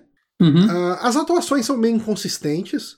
A gente tá Hum. falando. A gente não tá falando de muito ator global. A gente tá falando muito de, de gente que você vê por aí atuando em novela do SBT, novela da Record, coisa do tipo Uhum. assim, né? E- e- então, assim, tem atuações muito boas. Eu, eu acho que o Xaxá, né, que faz o Silvio Santos velho, é, ele manda muito bem. Eu acho que o cara que faz o, o Silvio Santos novo também, jovem, né, na, na época de Globo, o Mariano Matos Martins, ele manda bem também. Ahn, cara, é- é- mas tem, tem muito ator meia-boca ali no meio. O cara que faz o Gugu, puta que pariu, cara. Assim, tipo. É, é, assim, hum, eu, eu não sei nem se era questão da atuação. Eu não posso falar que, o- que o cara atuou mal. Mas ele tinha aquele jeitão de uma pessoa nada a ver com o cabelo pintado de loiro ou usando uma Sim. peruca. assim. Ah, Ah, uma coisa que ele não faz, e eu achei bom, eu vi gente reclamando, ah, mas eu achei bom, é, os atores não imitam o Silvio Santos. É, não são imitadores de Silvio Santos. Você pega trejeitos aqui e ali, mas eles não fazem a voz do Silvio Santos. e fica caricato, né? É, é, é, eu acho que ia tirar muito do personagem. Tipo, o, o Xaxá, ele dá aquela risada. tipo, quando ele tá falando, tipo, mas Uhum. soa natural. Soa como se fosse uma risada daquela pessoa. Porque assim, sem, pra fazer um ator imitar o Silvio Santos sem parecer o Silvio do Pânico, Uhum. É, assim, você ia ter que ter um ator, saca? É, é que nem o, o Anthony Hopkins atuando como Hitchcock, saca? Você vai ter É. que ter um ator muito bom pra você conseguir personificar alguém que, que é meio caricato, né? A figura do Silvio Santos é meio caricata, né? Ele é um cara Sim. altamente imitável. E você fazer isso de uma forma que funcione numa série que aparentemente quer ser dramática em muitos pontos, é, saca? Tipo, é, é um dos pontos que eu odeio no filme do Queen. Aham. né? Além, da, É, além do filme total, do Queen. aquela dentadura ridícula. aí, É muito ruim, cara. Uhum. É, Eu, eu não entendo como, como a galera fala que ele manda como. Tipo, tá, eu tô jogando por, por Queen. Eu sei que o povo ama ele Mr. Robert, mas eu acho que ele tá horroroso em Uhum. Queen, porque, porque ele tá uma caricatura. Parece, parece um Queen dos irmãos Wayans. Saca? Todo mundo em Queen. É, Uhum. é, eu acho horrível. E, e eu acho que pro Silvio Santos é mais difícil ainda. Sim, sim. Porque é um personagem. Ele é um personagem, né, pra gente. Uhum. E eu achei, cara, eu achei uma decisão muito acertada não fazer um lance imitação, um lance caricato. É, é- eu acho que ajuda você a comprar os dramas do personagem. Uhum. E, e, cara, assim, Não, recomendo. porque no dia a dia, por trás das câmeras, ele deve ser menos caricato, Uhum. saca? Então faz, faz completo sentido pra mim. Isso, isso tirou um pouco da minha preguiça da série. É. Saber Cara, que não é assim, um cara imitando vo- o. Você ainda assina, né, o Star Plus? Ah, eu tô, eu tô com ele, que eu tô com aquele esquema do Mercado Livre. É, ó. eu também, eu tô nesse esquema. Cara, eu acho que assim que acabar esse esquema do Mercado Livre, eu, eu devo renovar Star Plus. Disney Plus eu não assisto desde sei lá quando. Disney Plus eu nem fiz o meu cadastro porque eu, eu tava usando de um amigo, né? Ele me deu o perfil dele. Uhum. Ele criou um perfil. E aí eu, tipo, eu nunca troquei assim pro meu, porque eu, ah, eu, eu, eu não uso o Disney Plus há meses. Eu, eu assisti o filme do Thor nele, e só. Ah, Foi não, é verdade, eu vi o filme do Thor. A última vez que eu abri. Eu não sei. Tal- talvez eu veja She-Hulk, porque eu tô afim de uma série de Puta, eu assisti. meia hora. Eu assisti She-Hulk e é bem Você legal. falou, você falou aqui, acho. Falei, falei. Eu tô, tô, tô, tô queimando a língua aqui, né?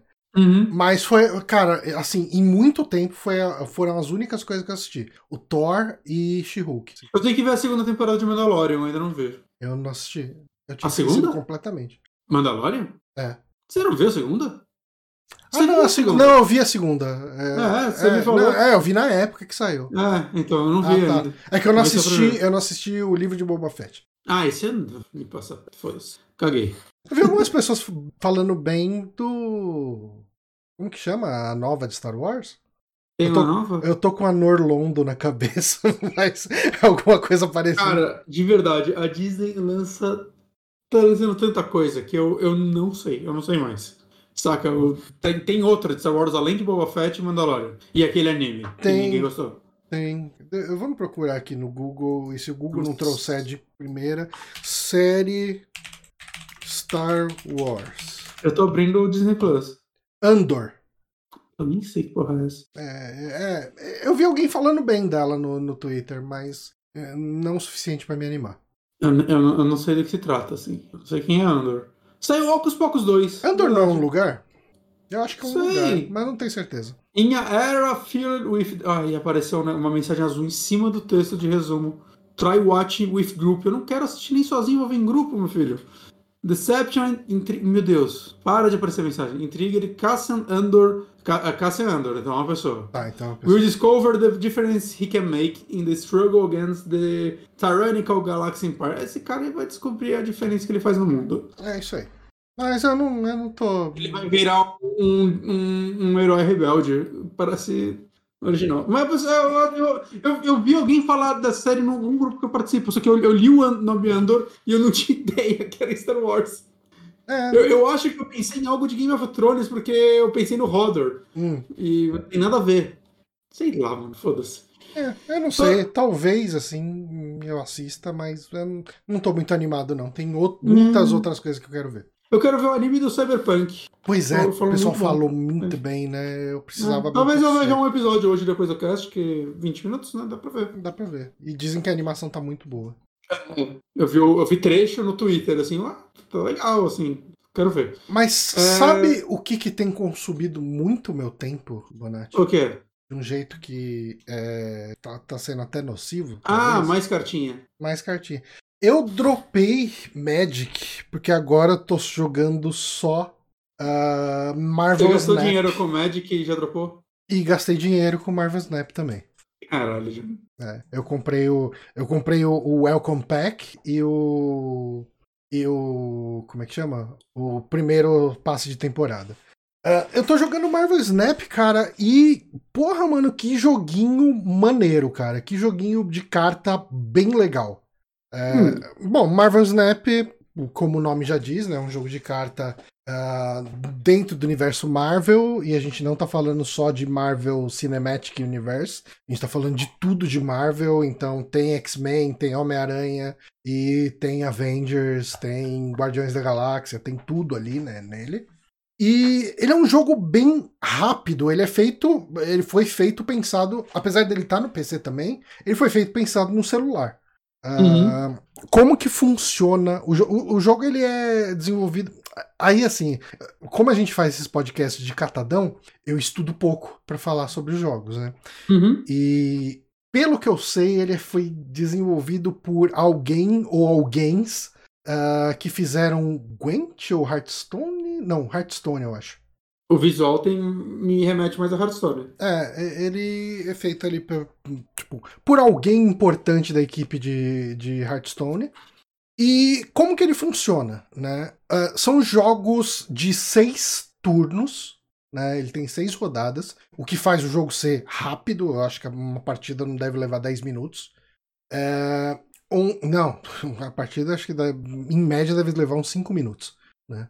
E como que funciona, né? Você vai sacar. Eu acho que você começa com três cartas na mão e saca uma. E a cada turno você tem um- uma pontuação de energia para baixar suas cartas. Né? Uhum. Ah, no primeiro turno você tem um ponto de energia, no segundo você tem dois pontos de energia, no terceiro três, e assim até o sexto turno que você tem seis pontos de energia. Ah, você tem três terrenos ali no cenário, né? Três lugares, onde o primeiro lugar é revelado no primeiro turno, o segundo no segundo e o terceiro no terceiro. Cada lugar tem uma habilidade que muda o jogo de alguma forma, né? Ahn, a regra básica do jogo é quem tiver mais poder em, em- dois dos terrenos ganha, né? Ah, se você vencer em dois dos terrenos, você vence.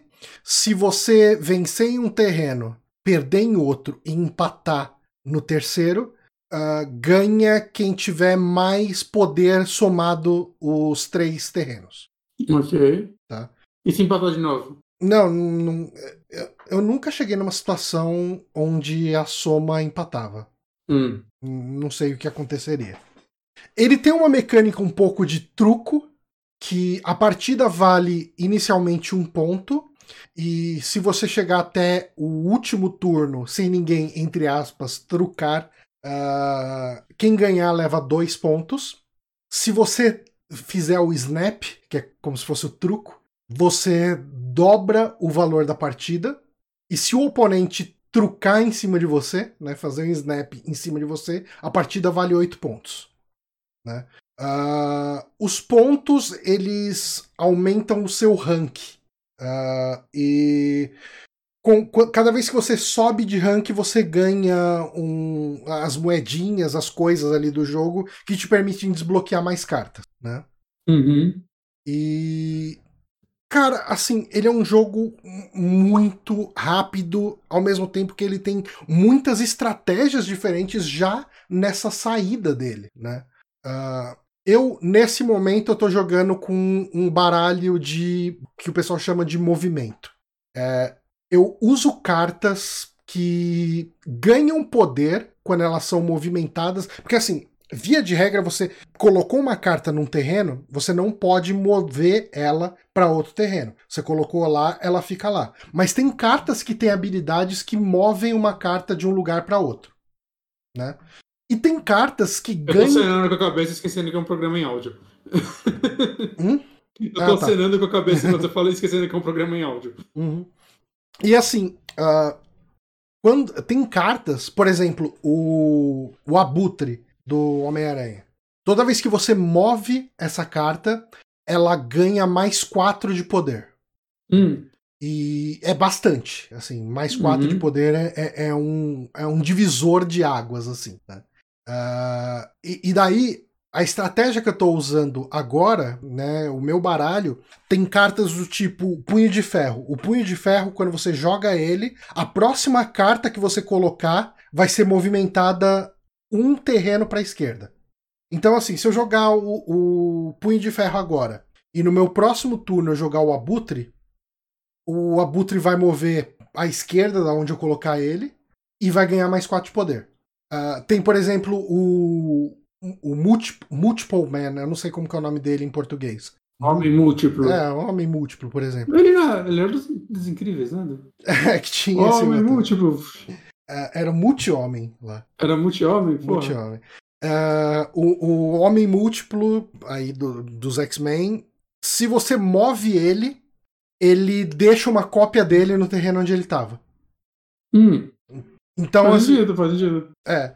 E, e, eu acho que os poderes que cada carta tem são tem muito a ver com o personagem, sabe? Tipo, tem um que eu, ele ainda não entrou no jogo, tá meio que em vazamento, deve entrar numa próxima temporada, que é o Tio Ben.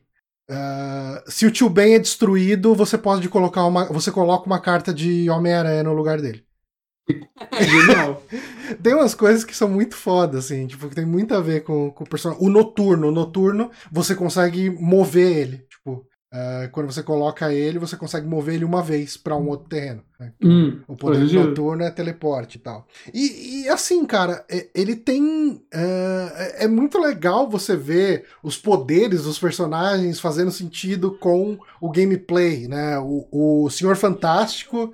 Uh, e, e as animaçõezinhas são muito legais. O Senhor Fantástico ele coloca ele dá mais dois de poder nos terrenos adjacentes dele, né? Tipo, uh, você obviamente vai querer jogar ele no terreno do meio, que daí o terreno da esquerda e da direita vão ganhar mais dois de poder. Quando você coloca ele, aparecem os, os bracinhos dele dando um soco nos outros dois cenários, sabe? Tipo, uh, fazendo isso. O, o, como que chama? O Gavião Arqueiro. O Gavião Arqueiro, quando você joga ele no terreno, se você jogar uma outra criatura, um outro personagem no terreno que ele entrou no turno seguinte, ele ganha mais poder. E daí, o que, que acontece? Quando você joga o o, a carta do Gavião Arqueiro, ele joga uma flecha para cima, e daí ele cria, tipo, um cen... como se fosse um, um, um alerta, uma, um alerta, uma, um sinalizador no terreno onde você tá, como se ele estivesse chamando um reforço, sabe? Hum. Ele joga uma flecha hum, para iluminar o cenário, assim. Cara, é, é, tem cartas, por exemplo, o Quicksilver, né, o, o Mercúrio. Uh, o Mercúrio, se você tiver ele no baralho, ele sempre entra no seu na sua mão no primeiro turno. Tipo, hum. uh, ele sempre começa o jogo na sua carta, porque ele é rápido. Né? Uhum, eu acho que é um jogo que ele tem um cuidado em respeitar os personagens, Uh, ao mesmo tempo que eles têm habilidades que fazem sentido pro gameplay dele, que é muito bem feito, muito bem pensado, assim. E os terrenos também são as coisas legais, sabe? Tipo, tem um terreno lá que é o Laboratório Gama, né? Uh, aí, uh, no terceiro turno, todas as cartas que tiverem no laboratório, no laboratório Gama viram Hulk. E o Hulk é uma das criaturas mais fortes do jogo. Assim, tipo, ele é. Hum, é, tido, né? É, ele não tem nenhuma habilidade especial, mas ele tem 12 de poder, assim, tipo. Uh, geralmente, assim, uma carta que custa 1 de poder, ele vai ter 2 de força, via de regra. Hum, uhum. Né? Uh, aí, uma carta que tem 2 de poder tem três de força. Normalmente, assim, né? Tipo, uma coisa assim. E daí, algumas cartas vão ter habilidades. Por exemplo, a Electra. A Electra é uma carta que tem um de poder e um de força. Só que quando você coloca ela em jogo, ela mata automaticamente um inimigo de poder 1 do adversário. De poder 1, não, de, de, é, de energia 1. De custo 1. Uhum. É, e, e, e, cara, assim, o, o que eu é, é, quando você fala de jogo de carta, é muito complicado você ficar. Tipo, você indicar o jogo falando o poder de cada carta. Mas o que eu quero falar é que o jogo abre para muita estratégia diferente já nessa saída dele. E eu imagino que conforme ele for crescendo, a gente vai ter outros tipos de gameplay, outros tipos de estratégia. Né? Sim. Um, tipo, alguns dos baralhos que eu fiz, né? Tem, você tem habilidades que são ao revelar, que é quando logo que você joga uma carta, ela ativa essa habilidade, né? E você tem uh, algumas outras cartas que a habilidade dela é constante. Então, ela continua todos os turnos aquela habilidade. Geralmente, uma habilidade ao revelar ela é mais game changing do que uma constante. Uh, então, tem baralhos que o pessoal faz todo focado em ao revelar. Né? Hum. Tipo, em, por exemplo, uma das cartas de poder 6, que normalmente você só vai conseguir jogar no último turno, é o Odin. O Odin ativa de novo todas as habilidades ao revelar daquele terreno. Então, às vezes você tem algumas habilidades, algumas cartas assim que ao revelar ela dá mais dois de poder para três criaturas. Se você chega lá e joga um Odin, ele vai de novo dar mais dois de poder para todo mundo que estiver em volta. Então você vai querer criar, você vai querer fazer seu baralho com uma sinergia que você vai ter, se você for colocar o Odin no seu baralho, você vai querer ter outras cartas que tenham poderes ao revelar. Mesma coisa o, o, o lance da habilidade constante. Você tem algumas cartas que dobram a habilidade constante. Hum. Então, assim, cara, é, eu, eu, não vou entrar muito mais em detalhe aqui, acho que já falei até demais do jogo. É um jogo free. Uh, eu, eu, comprei, né? Como eu disse aqui, eu, eu comprei o, o, Welcome Pack e o passe de temporada. Né? Uh, o passe de temporada dele, ele te desbloqueia o Miles Morales. Uh, que eu acho que. É, Hoje a única forma que você tem de pegar o Miles é com o passe de temporada, pelo que eu ouvi. Uh, aí parece que ele vai ser liberado para todos os jogadores daqui duas temporadas. E daí você, você, vai conseguir pegar ele no drop. Mas assim. Quanto é o passe de temporada? Ah, eu acho que é, é, Lá fora é 10 dólares, aqui tá. Acho que 40 e poucos reais. Hum, não, mas ainda não, absurdo. Pensei que são sem conto. Não, não. Então, como eu tô jogando pra caramba, eu uhum. não. Eu não. não me importei em pagar. Uhum. Mas ele é um. Cara, eu conheço muita gente que tá jogando ele sem ter botado um real no jogo, sabe? Tipo, E você vence eles sempre porque você. é, porque é pay to win. uhum. Aí, assim, a, a, a progressão do jogo acontece com você fazendo as missões diárias, né?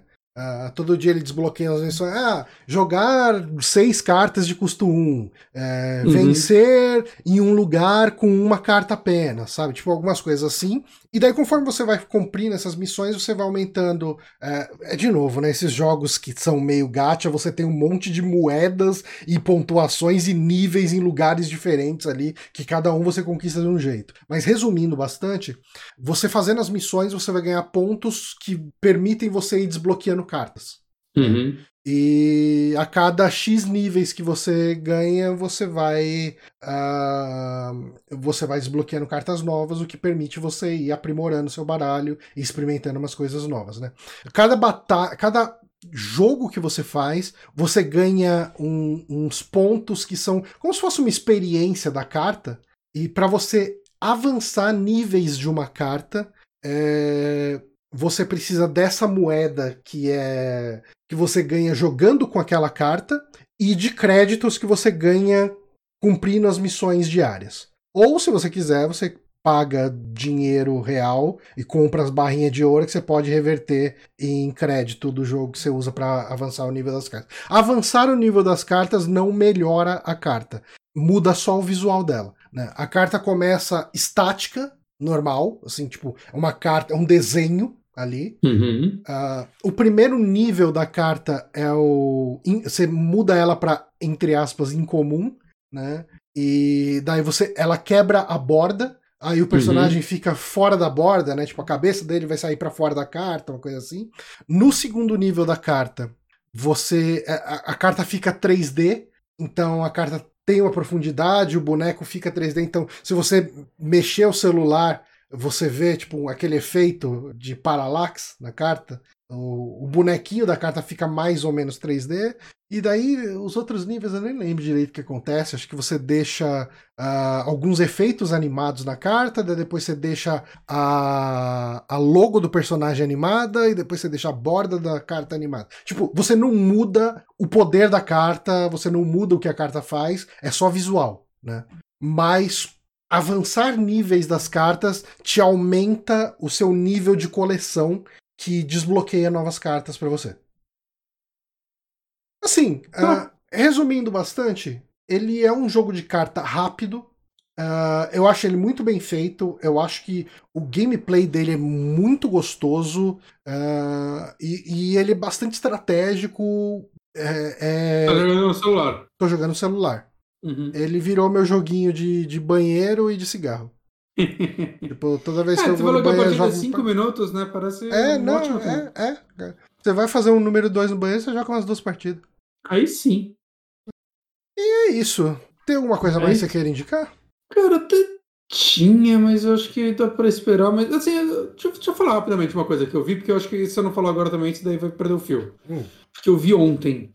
E é um vídeo no YouTube que eu quero falar. Hum, Mas eu vi ontem um vídeo do, que saiu há três meses já, e eu tava enrolando pra ver, porque é um vídeo que tem 1 hora e 56 minutos. hum. E aí ontem, enquanto eu tava jogando New Game Plus Plus de Elden Ring, eu botei esse vídeo pra rolar. E talvez seja um dos melhores vídeos que eu vi no YouTube em muito tempo. Ok. Que é um vídeo do Super iPad Wolf, que pra mim é um dos melhores canais que tem sobre coisas, né? Ele começou Não com um canal basicamente... Não. Ele basicamente falava de anime, mas ele foi expandindo, assim. Ele faz vídeos mais variados. Ele tem um vídeo do Silent Hill 2, muito legal. Ele tem um vídeo sobre wrestling. Um não, alguns vídeos sobre wrestling, porque ele é muito fã de wrestling. É, assim, o, o foco maior do canal dele acaba sendo mangá e anime, mas vira e mexe ele faz vídeos de coisas fora desse âmbito. Hum. Ele já fez sobre o Iluminado, ele fez um vídeo fake sobre Space Jam, muito bom, muito engraçado. É, cara, é um canal, assim, eu sigo ele há alguns anos já. Ele fez um vídeo sobre Devotion, que é um jogo que eu ainda não joguei. Caralho, Devotion é muito bom. Eu acho E- que você vai adorar Devotion. Eu também acho, eu também, eu tenho certeza, na verdade. Eu tenho que jogar que eu ainda não comprei, tem que comprar em dólar, o dólar tá alto. Mas enfim, ele lançou um vídeo há três meses que é. Que é sobre cursos de influencers, que é uma parada que eu nem sabia que existia. Pô, existe, E, assim, existe faz tempo. É, assim, tipo, sei lá, acho que eu já ouvi falar, mas é quando você nunca pensa a respeito. Uhum. E caralho, que vídeo bom, assim. Porque o lance é, assim, o vídeo não é só sobre isso. Ele começa a ser sobre isso, mas aí ele depois começa a querer filosofar sobre o porquê esses vídeos existem e o que é ser um influencer, né? Porque esse vídeo ele gravou pouco depois ele bateu um milhão de inscritos. Uhum. Né? Hoje ele já tá com quase um milhão e meio. Né? O canal dele. Matematicamente ele demorou pra chegar num milhão e. e já tá quase na metade dos dois, saca? É muito louco isso. Mas, assim, ele começa a querer analisar o que é viver de conteúdo e é uma coisa que eu venho pensando um, um tempo, porque faz um tempo que eu começo, o YouTube me recomenda canais, eu assisto e eu, e eu começo a ver, nossa, esse é um canal novo, né, que já é grande e tal. E aí você vai ver, o moleque, ah, não, quando eu era novo eu sempre quis ser youtuber e hoje eu realizei isso, hoje eu tenho 23 anos, eu, caralho, mano. Saca, esse é um negócio que eu te falei pra você um tempo atrás até, né, que eu acho curioso a gente ver como é, pessoas que na infância delas o YouTube já era uma coisa e elas é, cresceram almejando isso. Sim. Né? Tipo, pô, YouTube veio e já, já era adulto. Uhum. Né? Ou quase adulto no, no meu caso. Eu tinha, sei lá, uns 17 anos quando o YouTube apareceu, mas ele não era tão popular. O YouTube era só aquele lugar que você entrava pra ver vídeo de gato e videoclipe de banda, basicamente, no começo. E algum viral ou outro e tal. Não era, não era a plataforma que é hoje que basicamente substitui a TV e você abre ele e escolhe o que assistir o dia inteiro e segue 100 canais. Aham.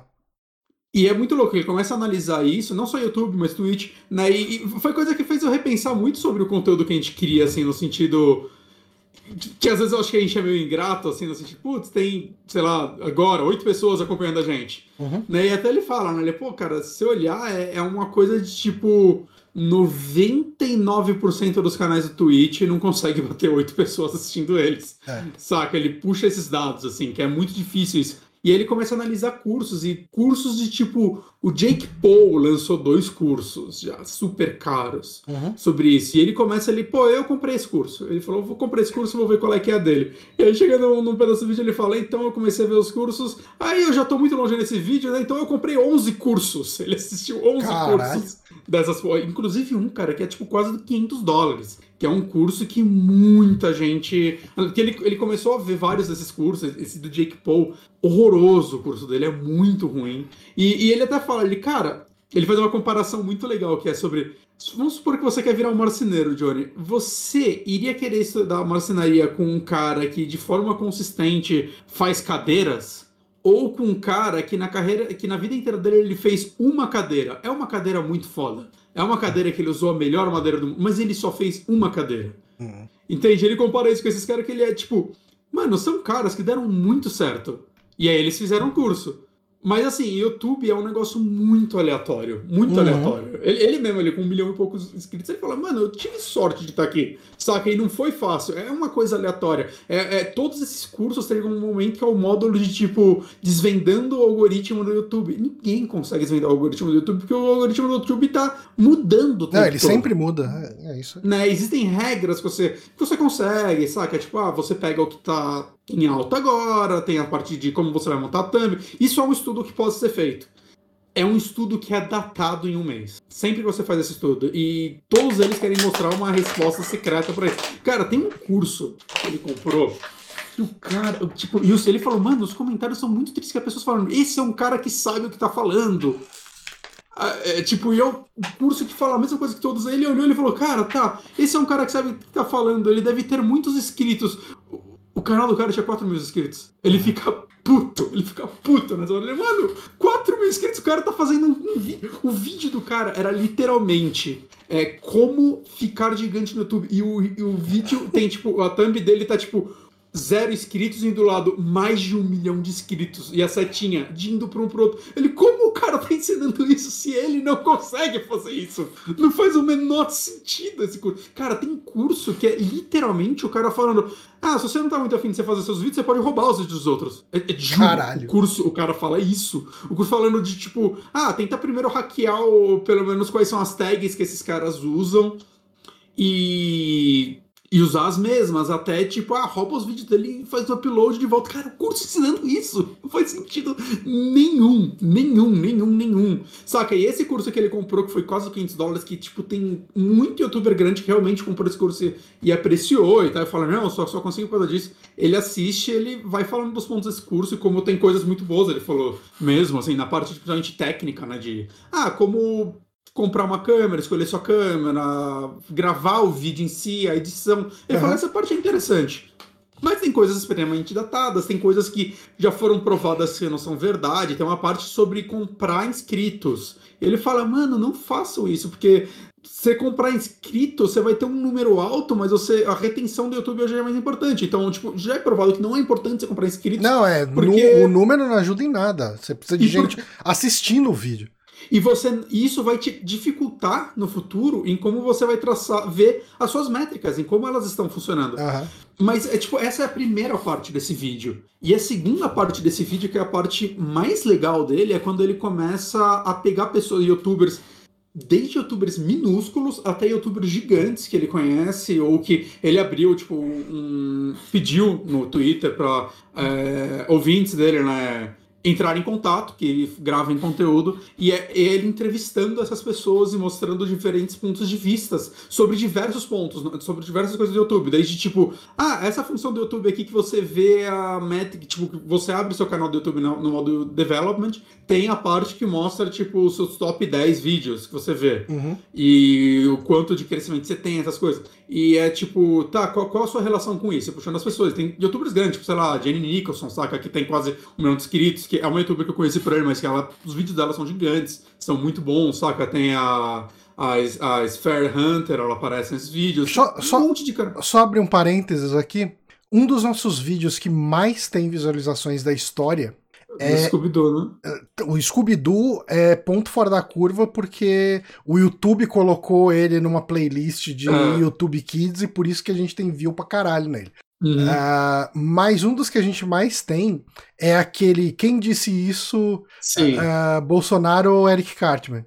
Uhum. O canal do, do Nabote do Ed Gama, o Só Um Minutinho, fez esse vídeo recentemente. É mesmo? É, quem disse isso, Bolsonaro ou Eric Cartman. Caraca, a gente Eu tá falei, aí, é, é, o caminho, cara. Mas, cara. Se você é, quiser é muito... ganhar alguns inscritos no seu canal, inscritos é. não, visualizações, faz um vídeo disso. Sim. Mas é muito legal essas entrevistas que ele faz, que tipo, elas começam a entrar num lado muito pessoal, assim mesmo, né? De o que é viver sobre isso, o que é viver na pressão de, de ter isso. Ele conta muito como foi para ele chegar num milhão. Que ele tinha certeza que ele, ele chegou ano passado, né? E que ele tinha certeza que queria chegar naquele ano, né? Porque ele estava crescendo muito, ele estava muito perto disso, e teve uma hora que ele parou o crescimento e ele começa a falar da euforia que é isso. Ele fala, cara, ele tem uma hora que ele começa a narrar o que é viver de YouTube, o que é você chegar nesse é. nível, né? Porque ele começa falando que é tipo, ah, você começa a gravar uns vídeos porque você gosta, aí eventualmente você começa a ter um público e outro, aí no meio desse público vai ter um cara que vai ficar te xingando, uhum. e aí e ele vai descrevendo assim o crescimento, até que um dia você chega, sei lá, no meio milhão e você fala, isso aí, galera, a gente conseguiu, então a gente tá chegando perto dos grandes. E a galera fala, como assim? Você já é grande. E você começa a realizar que você é grande. Ele começa a falar dos pagamentos. Ele, pô, é. e eventualmente você começa a ganhar mais dinheiro do que você jamais ganhou. E ele é um cara, ele tipo, não é novo, né? Ele tem uns 30 e poucos anos já. Ele até conta que ele, pô, ele trabalhou em estúdio de animação por seis anos. Ele conta dos outros empregos que ele teve. Isso é uma coisa bem engraçada. Hum. Recentemente tem aquele canal do, do Rafinha Bastos, o uhum. Mais Que Um Minutinho, né? Tipo, que ele faz ali as entrevistas. Sim. E ele entrevistou recentemente o Gaveta. Ah, e, que legal, não e, ver. E, e é muito engraçado porque você vê que isso é muito real. Porque o Gaveta, ele, desde o começo do canal dele, ele já começou com um público grande. Sim, porque ele veio do Jovem Nerd. ele veio do jo... Sim, mas ele só considerou sucesso no momento que ele chegou ali perto da marca de um milhão. Uhum. E assim, o, o Rafinha fala, cara, não, mas você é gigante, cara. Tipo, você fazer um vídeo que tem 500 mil visualizações é uma coisa impensável, cara. É menos de 1% do YouTube que tem isso, não sei o que. Ele falou, cara, o meu problema é que eu vim do Jovem Nerd. E no Jovem Nerd eu via todo o vídeo que a gente soltava abrir, tipo, 2 milhões no, nas 24 horas de estreia. Então, uhum. quando eu não atingia aquele número, para mim era frustrante. Dá pra dizer. E é bizarro isso, né? Sim. E, e, e é, uma coisa legal desse vídeo é que ele aponta desses cursos porque eles existem, né? E ele fala, ele, cara, é, é muito triste você ver esses cursos porque. Porque travou. E perdemos o Bonatti. A gente nunca vai saber o porquê que eles são muito tristes. Eles não são baratos e o que. A internet. Voltou? Voltou a voz. Ah. Agora, tá, voltou, internet... agora voltou o vídeo. Ok. É muito triste por quê? Porque ele, ele começa a falar, não, por que esses cursos existem? Ele fala, pô, se você tá nesse vídeo meu, provavelmente esse curso já não ia te pegar. Mas, cara, você começa a pegar o moleque de, cara, até menos, assim, de oito anos hoje em dia, tem um canal do YouTube, e ele tem seus ídolos. E aí o Jake Paul grava um vídeo e o cara o, o curso do Jake Paul é para ele fala que tipo não você faz o meu curso e fica bom nisso que você vai trabalhar para mim. E é o vídeo dele gravando na mansão dele mostrando é. a mansão dele. Saca? Ele mano esses cursos eles são errados assim eles uhum. são eles são para enganar crianças e, e, tipo ele fala é muito legal você ver a galera que falou que fez esse curso e foi foi bem mas cara quantos milhões esse curso vendeu? É quantas pessoas foram e o que acontece com as outras. E ele fez uma coisa que foi ir atrás de pessoas que elogiaram o curso, e você vê que elas têm canais, ele foi atrás dos canais dessa pessoa, ele falou, cara, em menos de um ano, a maioria desses canais morreram. Morreram, assim, uhum. essas pessoas desistiram. Cara, mas é, é muito difícil, porque assim... É, é 1% que consegue isso. Ele, ele é. conta, ele, mano, é 1% que consegue viver disso. A maioria das pessoas. E aí, cara, eu acho que é a parte mais emocionante do vídeo inteiro, que ele entrevista um cara o que acontece? Ele grava vídeos sobre K-pop, já tem oito anos. Uhum. E o que acontece é que o canal dele deu uma bombada muito forte há uns anos atrás, porque ele começou a gravar uns vídeos de react de K-pop. E eventualmente ele só podia gravar vídeos disso porque qualquer outro vídeo dele não dava view. E os de react dava, sei lá, 30 mil views. Uhum. Mas ele não aguentava mais. Ele falou, mano, isso deixou de me dar um mínimo de prazer, porque eu só podia gravar react de K-pop. E ele começou a querer variar o negócio dele. E o iPad Rose fala, mano, esse cara manja muito de K-pop. Os vídeos dele, que ele começou a fazer os vídeos ensaiados, são maravilhosos. Uhum. E ele conseguiu, sei lá, 30 mil inscritos na época, que não é um número baixo, saca? Tipo, pra Sim. quando você tá começando e tudo mais, falando de algo nicho. E hoje, assim, ele, ele mostra o canal do cara, tem tipo 8 views. Despencou uhum. de uma forma, assim, saca? Ele é, é menor é, do que a gente, é. saca? E, e, o lance é, ele entrevistou esse cara, ele conversou com ele, o cara falou, ele já tá fazendo isso há 8 anos, e ele sonha ainda em ver de YouTube, mas ele se deu um último ano. Ele falou: esse é o meu último ano para tentar. Uhum. E a família dele inteira quer que ele pare e tudo mais, mas ele, mano, eu preciso tentar um único último ano, que esse é o ano que eu preciso viver disso. É o que ele quer, é o sonho dele. Já tá acabando o ano, ele não conseguiu. É. Saca? E uma hora o iPad ele pergunta para ele assim: ele, cara, você já pensou o que você vai fazer, tipo, se não der certo? Cara, o cara começa a chorar. Ele, cara, eu não quero pensar nisso, mas eu penso nisso o tempo todo, porque eu sei que não vai dar. Porque já fazem oito anos e não deu. Uhum. Saca? Eu sei que eu não vou conseguir. Eu sei que eventualmente eu, eu talvez continue postando um vídeo ou outro, mas a minha vida não vai ser o que eu quero, saca? Ele, ele realiza. Talvez, talvez esse vídeo até dê um boom na carreira dele, porque o iPad ele faz muito vídeo de as melhores coisas que eu consumi nesse verão. E às vezes ele bota uns youtubers lá e direto, assim, eu sigo os canais que são uma galera muito boa mesmo. Uhum. E cê, ele, tipo, os inscritos do cara bombando. Eu espero que esse cara dê certo, assim, que é muito triste. Ele fica ali, cara, eu já tenho 24 anos, é muito louco você pensar nisso, né? Tipo, não, você não é velho. Mas, cara, é, é foda pra você querer uma carreira dessa, eventualmente você precisa de um emprego. Sim. O que, que você vai fazer? 24, 25, 26, aí você vai chegar com 30 anos e o que você fez a vida? Ah, tinha um canal de YouTube que falava de K-pop. Que tipo de emprego você vai ter? Saca? É um, é um hum. trabalho, é muito ingrato, é muito triste, assim, você pensar que isso virou o sonho de muitas pessoas, porque quem deu certo te vende a ideia de que isso é fácil. É. Saca? Esse curso de 500 dólares que eu falei, que é um cara gigantesco, tem uma coisa que esse cara omite nesse curso. Ele já era milionário antes de virar youtuber. Ele era um é. cara da Bolsa de Valores. Ele ficou milionário com 22 anos com a bolsa de valores. Ele fala: ah, não, mas isso não tem nada a ver. Eu cresci o canal sem usar esse dinheiro. Cara, claro que tem a ver. Você tem uma vida onde você pode se dedicar a isso porque você já tem milhões. Saca? Você pode investir, você pode. Você gra... Se você gravar seus vídeos num lugar legal, você já tem uma credibilidade maior automática ah. pra visão das outras pessoas. Você tem um milhão de pontos que, tipo, cara, esse cara tá ignorando quando ele tá vendendo esse sonho para pessoas que não vão realizar esse sonho. Saca? Que 99% não vai. E aí é claro que os que realizam falar o curso dele é foda, porque, porque eles são a minoria, eles enxergam isso. E, é, cara, assim, e é... cara, você fazer um vídeo bom de YouTube é, é, é, é impossível você fazer isso com periodicidade tendo um emprego. Sim. Assim, Não, o- Eu gosto do iPad que ele lança, sei lá, um vídeo por mês. Às vezes ele fica dois, três meses sem lançar, saca? E É. aí ele lança uns vídeos grandes, mas assim, é, estão entre os melhores textos que eu já vi num vídeo do YouTube. Assim, eu, eu acho que vale a pena dar uma olhada. Abre aí o canal dele, dá uma olhada nas thumbs, sei lá, e vê qual te chama atenção, saca? Uhum. Os vídeos dele são muito legais. assim, no. Eu acho que o, o, o meu maior orgulho, ah, pensando numa coisa orgânica que eu fiz ali, e, e um canal pequeno, que é o The Backtracker, e teve uma quantidade de views muito grande para pro que o canal é, foi o vídeo de Rock Horror Picture Show, né? Sim. Ah, esse é um vídeo que hoje tá perto dos 5 mil views. Ele é um vídeo que sempre tem algum comentário novo lá. E Uhum. o pessoal geralmente fala: caralho, mano, seu canal é muito bom, seu material é excelente e tal. Mas assim, ele foi um vídeo que eu fiz o roteiro dele numa época que eu tava trabalhando direto indo pro interior. E eu chegava lá, ah, eu ficava de. Eu acho que eu ficava de segunda a quinta ou de terça a quinta lá no interior. Então eu terminava, eu fazia meu expediente das 8 às 5, aí eu ia pro hotel. E no hotel eu ficava escrevendo esse roteiro. Eu levei umas duas semanas nesse ritmo, né? Então a parte da noite eu eu não tava com minha esposa, eu não tinha meu videogame, o que me sobrava era escrever o roteiro. Uhum. Então foram duas semanas que eu. Eu gastei, cara, assim. Eu gastei umas 12 a 20 horas em pesquisa e roteiro desse Uhum. vídeo, né? Ah, e daí depois eh, eu fiz edição quando eu tava em casa. Você joga aí que foi em torno de umas 12 horas pra mais de edição. Eh, o voiceover geralmente acaba levando pouco tempo. Eh, Eu geralmente mato em uma hora um voiceover de um vídeo de 18 minutos Uhum. né? Ah, uma hora e meia, talvez.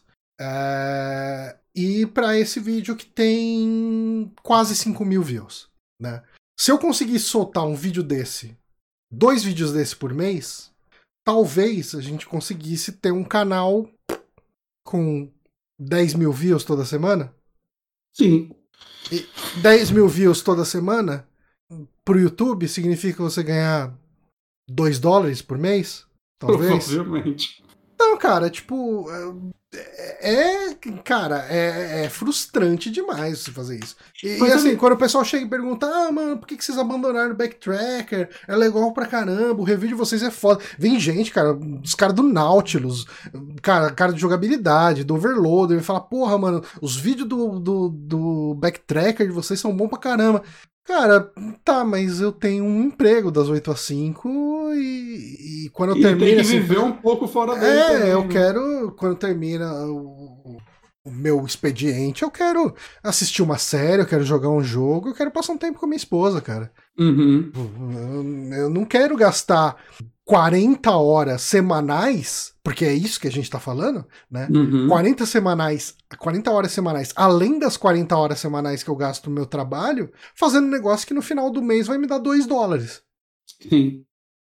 Mas, mas sabe, cara, um- uma coisa que, tipo, que eu falei que esse vídeo me fez repensar um pouco, até como a gente vê nosso conteúdo. Uhum. Porque eu acho que faltou uma coisa nesse vídeo que é. Eu, é, é, eu estranho falar isso, mas a gente é quase. Eu vejo a gente hoje quase como tipo, a terceira via do YouTube, que eu acho que é o que ele não cita, que é o seguinte: são pessoas que hoje em dia gravam vídeos sem a pretensão de crescer, Uhum. mas que dentro disso conseguem um público. Só que a gente tem um público, a gente, fala, a gente brinca aqui no Twitch, a gente não tem e tudo mais, mas os a gente tem downloads legais ainda. É, como podcast a gente funciona. A gente se mantém por causa do podcast. Não, mas, mas além disso, Johnny, Uhum. É, a gente tem uma galera que acompanha a gente, interage com a gente Mas assim, não, fiel. não, mas vamos que- lá. que- Se a gente tivesse oito downloads por episódio, a gente não tava mais fazendo podcast. Então, tá, mas é porque aí não, não ia enquadrar o que eu vou falar, que é, Hum. é, a gente tem um público pequeno, mas fiel. A gente tem uma galera fiel que acompanha a gente há anos e tal. É, a gente nunca vai ser grande, a gente nunca ganha Não, de não, verdade não. com isso. Uhum. E a gente nem tem mais essa pretensão, a gente grava porque é, um- é prazeroso pra gente, né? Sim. E acho que a gente não tem que ficar gravando react de vídeo que a gente não quer e se Uhum. repetindo, porque a gente, saca, a gente tem a moral de falar, ah, agora a gente não vai mais falar de notícia. Por quê? Porque a gente não quer mais. A gente não vai mais. A gente vai fazer podcast sem pautas. Porque, ah, porque a gente só tá afim de se divertir. Ah, vamos gravar um podcast de terror agora. Uhum. Saca? Vamos dividir mais ainda nosso público. Porque, ah, porque a gente tá afim. Uhum. Saca? A gente não tem. Porque a gente não tem que ficar tentando desvendar o algoritmo do YouTube. Mas no meio disso a gente conseguiu um público legal que foi além e quebrou a barreira de público e a gente começou a criar amigos. Sim, saca? não, total, a total. encontra. Saca? Esse ano a gente encontrou bastante gente, cara. Cara, que... Moonrunner virou amigo pessoal nosso, tipo, Sim. começou como ouvinte. O, o, o Alan, Diógenes, semana Diógenes, passada, foi no chá de bebê do a Diógenes. gente foi no chá de bebê do Diógenes.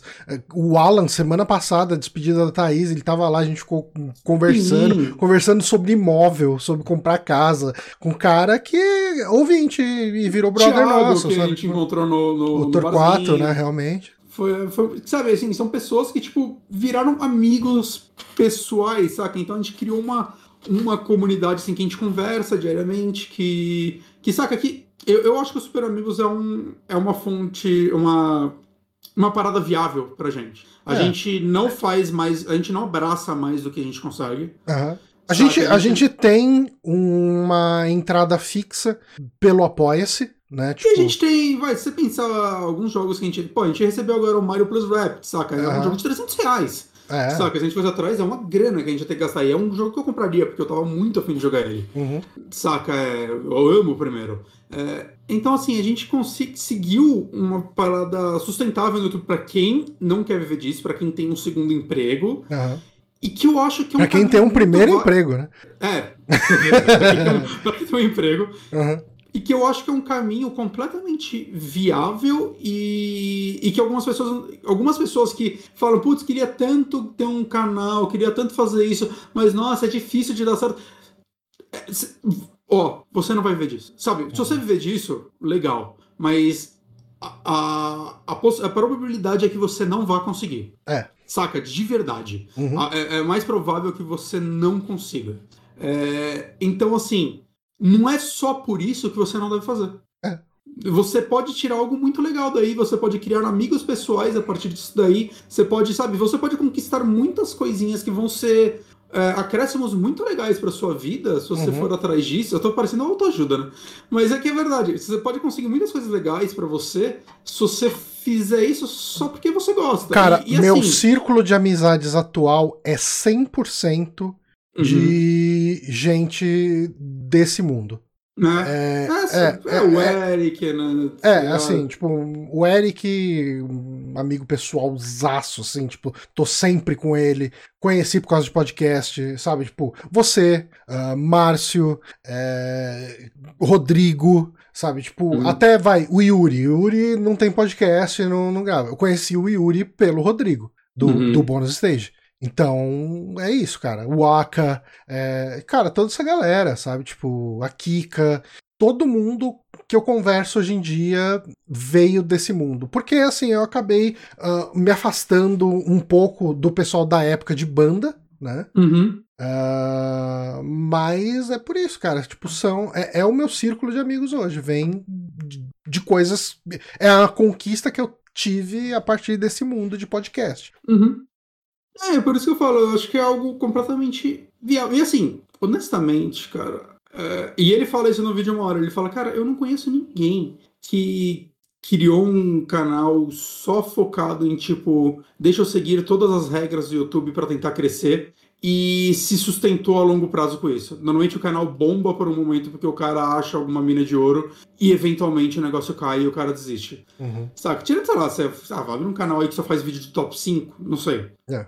Mas é, normalmente os canais, os canais que eu acompanho, você acompanha, são canais que eu vejo a maioria das pessoas acompanhando a longo prazo, são canais mais genuínos, que é tipo o cara que cria o conteúdo que ele sempre quis criar e a personalidade dele acaba segurando isso, saca? Uhum. É, sei lá, a gente pode pegar como um exemplo aqui no Brasil o próprio Trecheira, cara. Eu comecei, tem um milhão de canais de filme de terror no, no Brasil e fora dele, um milhão de canais que podem ir até pra um lado mais técnico, mas quando eu assisti o Trecheira e eu sou um cara que vê pouco canal brasileiro, eu lembro que, tipo, a personalidade do Oswaldo e da Karina, a forma como eles expressavam, que eles falavam as coisas, eu fiquei apaixonado. Eu falei, cara, é um conteúdo genuíno, incrível de dois fãs de uma coisa que eu amo, saca? E uhum. é um dos meus canais favoritos. É. Né? A mesma coisa do iPad Wolf, quando ele começou a gravar os vídeos dele começo de anime, que é o que ele ama. E porque é genuíno, saca? Uhum. É, é uma pessoa. Ele não gravou de anime porque, putz, ó, tem a bolha de anime, deixa eu atacar e, e ganhar uhum. views. Saca? E, e, eu acho que a longo prazo é isso que rende, é isso que faz um canal ser legal. E eu não tô falando que, tipo, meritocracia não seja você mesmo que vai dar certo. Eu tô falando que é o que eu vejo na maioria dos casos de canais que dão certo. Quer dizer que tem mil vezes mais canais que façam a mesma coisa que esse e não dão certo porque uhum. existe uma aleatoriedade. É, cara, Mas... cara, a fórmula de sucesso do, do YouTube, ela. É, eu acho que ela envolve algumas coisas, assim, os canais uhum. que fazem sucesso de verdade, eu acho que eles têm algo em comum, que é pioneirismo, Sim. identidade e, e periodicidade. Tipo, é. é Cidade, eu, eu, acho que hoje em dia, assim, tem que ter, mas eu acho que hoje é, em dia é, depende do canal. Então, mas eu acho que se o canal perde a questão de. Cara, que a periodicidade seja uma vez por mês.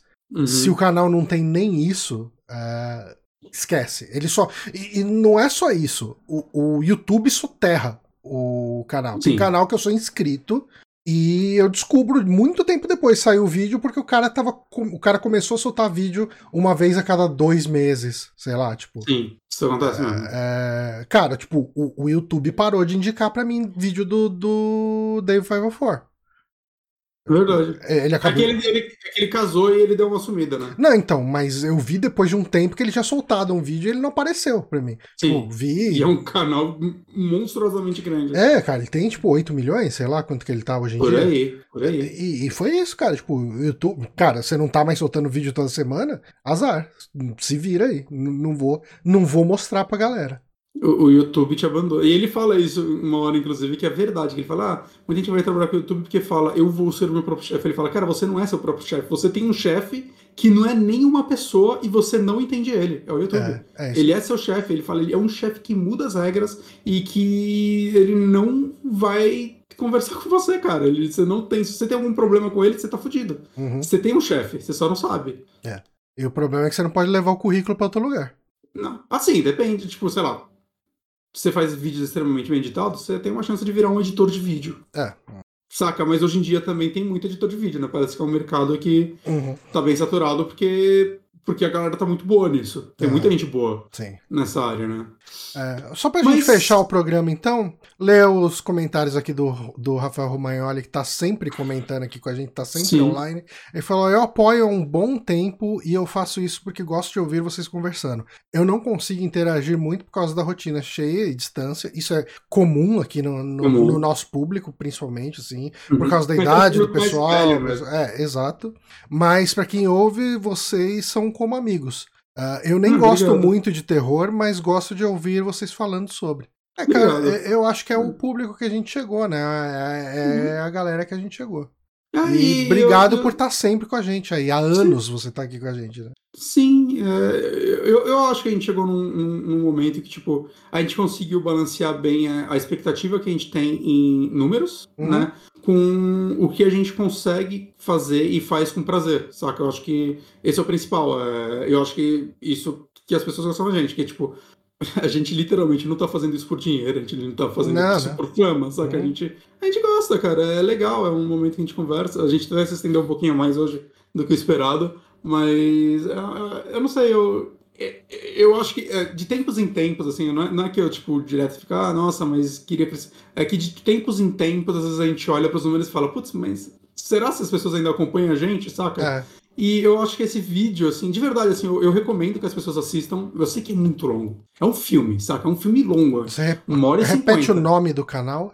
Super iPad Wolf. Hum. É, é um vídeo longo e, assim, é, tipo, é um canal que eu, eu, recomendo todos os vídeos dele. Ele, é, são muito, muito bons. Mas, cara, é um vídeo didático e muito importante, eu acho. Tanto para quem quer criar algo, quanto para quem acompanha muitos canais, assim, é um, é um, é um lance muito, é um vídeo muito humano, assim, mostrando de verdade, assim, o lado de pessoas, não só dele, que vivem disso e mostrando algumas coisas, assim, como falei, várias coisinhas do YouTube que quem nunca criou um vídeo não conhece algumas ferramentas que para quem tá criando, é, é, para quem tá criando de uma forma profissional e se importa muito com elas, é um negócio que, tipo, dá ansiedade, saca? De como ele te mostra os números, como ele te mostra que, tipo, ah, não, isso que você fez não é mais relevante, Uhum. saca? Como ele, do nada, você tá fazendo os mesmos números e do nada ele começa a te pagar menos. É brutal, E, você- né? e aí você, tipo, o que, que tá acontecendo? Ah, não, é porque, sei lá, sua retenção não é mais a mesma. É, saca? É.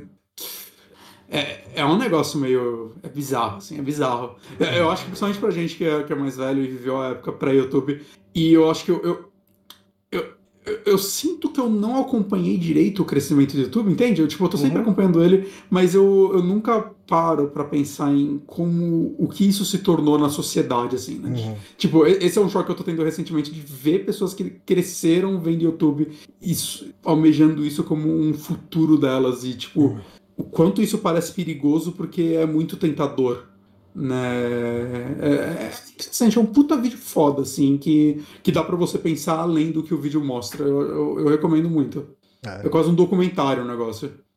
Maravilha, então, com esse ritmo lá pra cima, com esse clima de. É pra cima pra mim, cara. que Não, me é, fez é assim, é, é forma assim, é assim, porque a gente coloca o nosso conteúdo em perspectiva. É, é. E, e a gente tá bem satisfeito e bem feliz com o que a gente tem feito, e eu acho que Uhum. é isso que importa. Ah, a gente fecha esse programa de hoje. A gente volta semana que vem com o Rádio Sete Pele sobre Maniac. A gente vai falar sobre o filme original de 80 e 80. 80 80 e 80. e o remake de 2012. e o remake de 2012 com o Harry Potter. Não, com o Frodo. Ah, não, com o Frodo, desculpa. Sempre confundo os dois. Isso aí. Ah, e a gente fica por aqui, então, galera. Obrigado quem acompanhou aqui ao vivo e até semana que vem. Parou, pessoal.